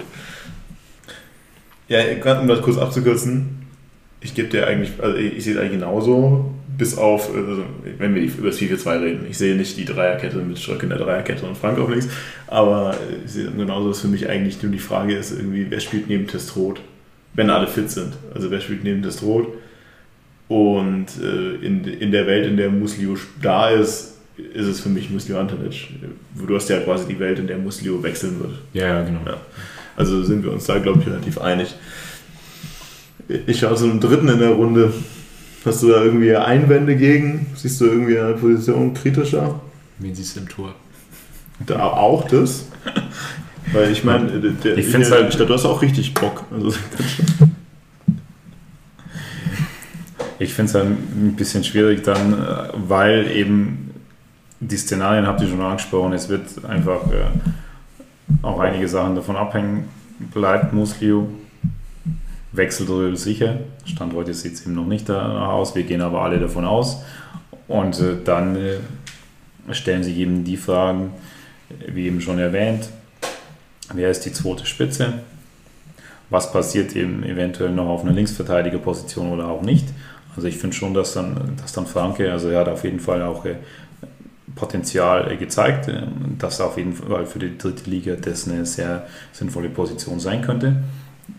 Ähm, beziehungsweise eine Besetzung, muss man eher sagen. Und äh, ja, dann, dann ist so ein zentraler Punkt eben noch, was passiert äh, vor allem eben auf der Kovacs-Seite, also auf rechts, wenn eben der nicht fit ist, beziehungsweise nicht spielt. Also im Grunde, ich, also ich höre immer so aus, du gibst uns relativ viel Recht oder bist wieder zu realistisch quasi, um zu sagen, also um einfach dieses, diese Gedanken-Experiment zu nehmen, sie sind alle fit und sie bleiben. Aber im Grunde Das, bist- das bist hast du ja nie, das hast du ja nie, darum ist es immer schwer davon auszugehen, ja. Ja, nee, aber ich glaube, wir sind uns relativ einig, dass wir vorhin gesagt haben. Also wir haben eigentlich eine ziemlich nette erste Elf, wenn sie denn fit wäre. Und wir sind uns, glaube ich, auch alle irgendwie einig, dass wir jetzt nicht unbedingt den, die Kaderbreite in der Qualität aktuell haben, um 38 Spiele plus Toto-Pokal und äh, die erste D4-Pokalrunde. So realistisch muss auch sein. Und komplett, äh, komplett durchzuziehen. Weil wir auch sagen müssen, naja, ihr wisst ja auch wieder, äh, englische Wochen, ich weiß ehrlich gesagt nicht, wann die Winterpause nach dieser Winter-EM wieder losgeht, aber in der dritten Liga du ja oft dann Nachholspiel, Nachholspiel, Nachholspiel. Äh, Auch noch in englischen Wochen heißt, das wird in der Rückrunde schon wieder ein Kraftakt werden. Heißt, könnte schon ein bisschen was kommen. Genug vom Kader, oder? Äh, Den wir jetzt haben. Oder haben wir noch irgendwas zu, äh, zu denen? Ich glaube, wir haben kein einziges Wort zum, zum besten Nachnamen der Welt gesagt. Ja, ich hätte es dir jetzt danach gesagt, nachdem du es davor irgendwie schon hundertmal gesungen hast, aber Also wir haben natürlich auf dem, äh, zumindest Martin schreibt ihn auf den linken Flügel. Ich weiß ehrlich gesagt nicht, wo er hingehört. Ich war so Offensive. ja, war ja da auch gespielt, aber ich glaube, das ist auch zum Teil stimmt. Ude Bulusor. Ich glaube, also äh, bitte lass ihn einfach einschlagen und äh, jedes Spiel spielen. Ich, ich will einfach nur 500 verschiedene Versionen davon singen. Es ist so ein geiler Nachname. Ähm, bitte, tu es. Reicht, glaube ich. Okay, wenn du es sagst, ja. Cool, passt, oder? Cool. Äh, was haben wir noch? Also, ich, ja, was mir noch vorhin eingefallen ist, sind wieder so ein bisschen durcheinander, weil du hast ja vorher schon mal das, diese ganze Thematik von Stenisa, die haben wir auch irgendwie so im Nebensatz erwähnt. Dann haben wir ja vorne im Nebensatz noch erwähnt, huch, wir haben ja noch einen Abgang. Äh, Nils Röseler ist jetzt ja plötzlich, was, heute Vormittag? Also, wir nehmen heute, was haben wir eigentlich für einen Tag? Gestern war das, glaube ich, oder? Ja, ist äh, Dienstag. Auf jeden Fall in dem Dienstag auf und es kam für mich eigentlich relativ überraschend irgendwie, diese Nachricht, weil wir haben auch jetzt auch schon diskutiert, naja, so viele Innenverteidiger haben jetzt auch nicht. Äh, wollen jetzt nicht wieder vertiefen, wer spielberechtigt ist und wer nicht und warum auch immer. Aber Gröseler wechselt nach Holland. Roda Kerkrade. Kenn ich nicht. Ist das erste Liga? Ich meine, ja. Ja, ist ja schon mal was. Also, ich glaube, wir sind noch ein paar schuldig. Ich glaube, das ist der einzige Abgang nach der letzten Folge, oder? Alle anderen, dass sie gehen, war vorher klar. Ich bin mir nur nicht ganz sicher, welche Wechselziele neu sind. Also Kotzke ist sicherlich neu. Da möchte ich aber bitte, dass du aussprichst, Martin, wo er hinwechselt. Also wir gehen jetzt echt alle durch. Nee, äh, kann ich auch nicht aussprechen. Doch? Es sind ja nur drei oder so. Okay, also Ja, äh, Go- Kotzke Gornik wechselt- Sabse, Sab, Sabse, oder? Also ich weiß nicht, ich habe mal irgendwo sogar einen Podcast, glaube ich, mit Lukas Podolski gehört, wo er irgendwie gesagt hat, wie, wie der Verein ausgesprochen wird. Aber Glaube ich, die er, er wechselt zu Lukas Podolski nach Polen. In die Dönerbude. Was, was ein geiles Duo. Ich glaube, das wird cool. Ansonsten ist, glaube ich, auch alles durch. Also, Ben Baller Darmstadt haben wir ja schon besprochen vorher. Und der Rest weiß ich gar nicht. Haben, haben wir Buntic nach Portugal und Ayensa nach Belgien. Nee, hatten wir nicht. Hab, habt ihr eh alle gehört, aber das sind so ein paar Wechsel. Ich meine, da müssen wir uns auch nicht groß drüber vertiefen. Da ist jetzt nichts. Also hast du das eigentlich nur, nur draufgenommen, damit ich diesen Verein aussprechen muss. Ja, ich wollte eigentlich Ich nur dachte, du wolltest auf die Instagram-Verkündung hinaus, aber gut. Das ist Nee, das ist mir so doof. Ähm, nee, ich wollte eigentlich nur auf die. eigentlich wollte ich auf Lukas Podolski raus. Äh, der Rest Ja. ist, ist irgendwie jetzt nicht so viel Spezielles, außer dass tatsächlich irgendwie, was man sagt, zusagen. Also Martin, wir zwei haben zumindest mal so ein paar ähm, Tipps abgegeben, wo Ah, denn ja. die Spieler hinwechseln, die uns verlassen. Und ich muss sagen, dass Visela, Union irgendwas, keine Ahnung, Sandrügen, Gornik, Sapsre und Roda Kerkrade nicht auf meinem Zettel waren. Aber auf deinem Gott sei Dank auch nicht. Ich glaube, am nächsten waren wir noch bei Kutschke, weil da hatten wir beide einen sächsischen Drittligisten. Wobei ich hätte einen sächsischen. ich, ich glaube, ich habe ihn in die Schweiz geschickt. Ach stimmt, du hast ihn noch zurückgeschickt. Ja, auf jeden Fall äh, ist es bunt gemischt.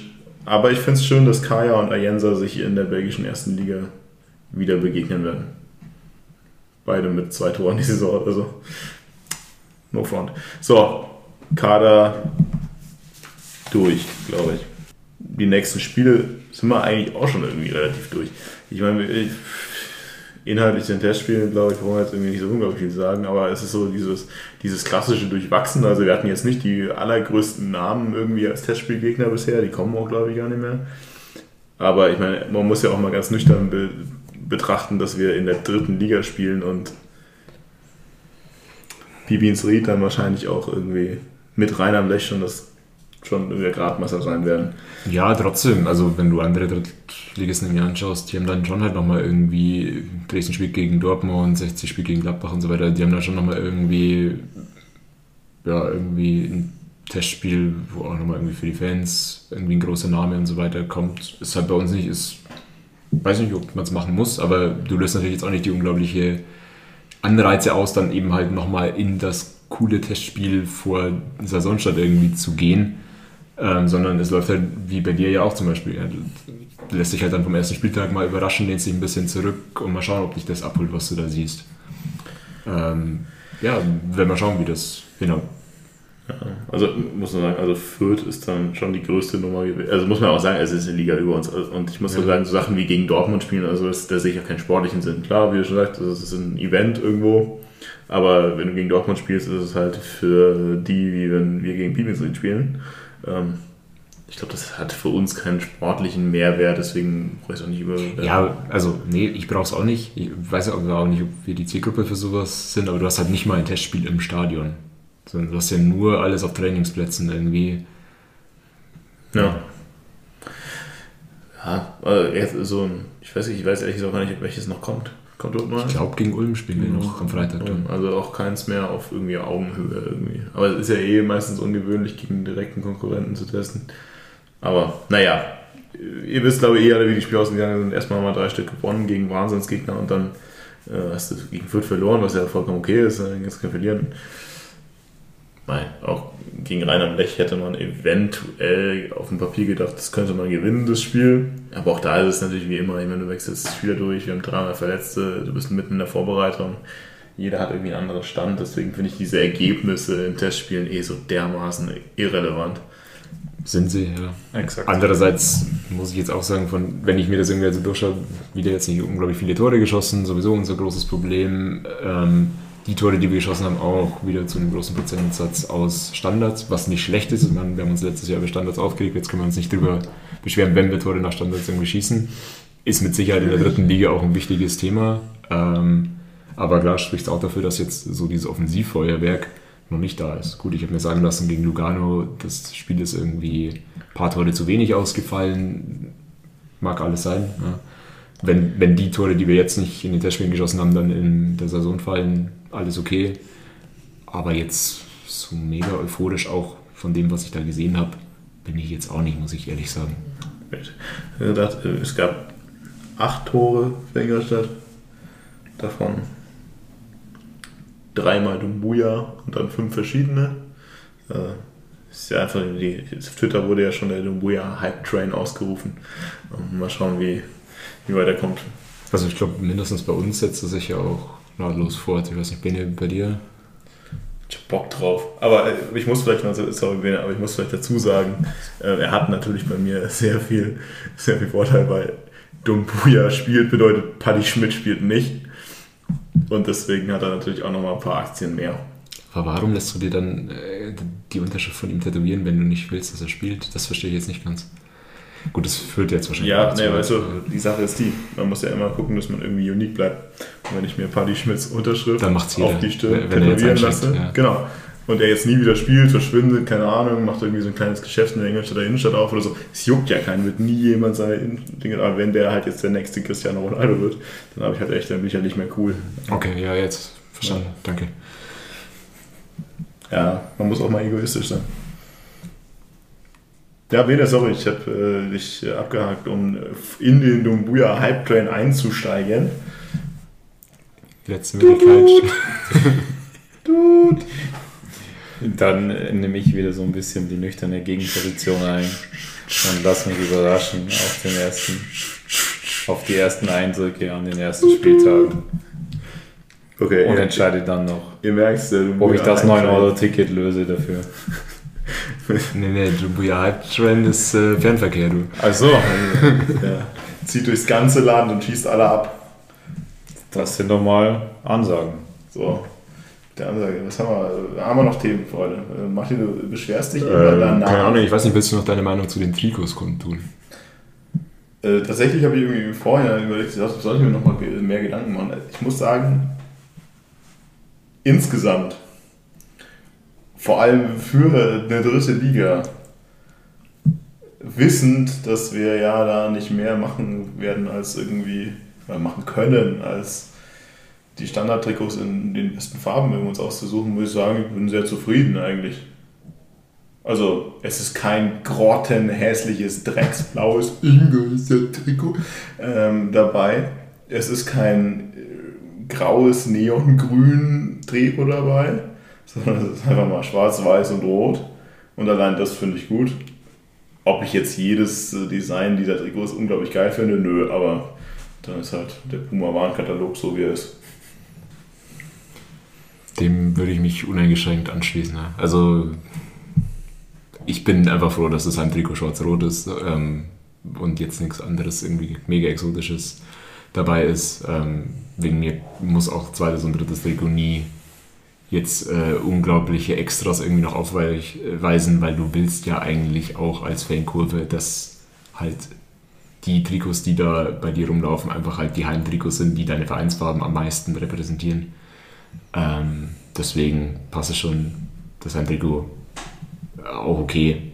Designtechnisch kann man, muss man sich glaube ich auch noch so ein bisschen dran gewöhnen. Ähm, wenn da viele jubelnde äh, Dumboyas irgendwie drin zu sehen sind, dann äh, glaube ich, sehe ich es gerne. Mir reicht eigentlich ein jubelnder Dumboya. Aber ja, ja ich, ich, ich, werde natürlich die, die blauen Bujelab-Trikots vermissen. Aber ich glaube, da gibt es noch ein paar, die sich noch irgendwo tummeln. Glückwunsch da nochmal an der Stelle an jeden, der sich das gekauft hat.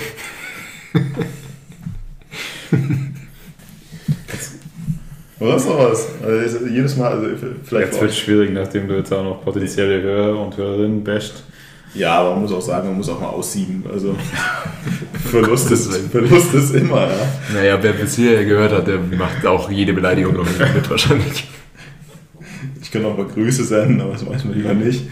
Ähm, ja, ihr müsst vielleicht noch wissen, deswegen frage ich immer so blöd. Martin ist immer so, das hört ihr ja immer nicht. Wir nehmen die Folge auf, wir reden vier Stunden, wir sagen uns, boah, wir müssen nächstes Mal mal kürzer machen.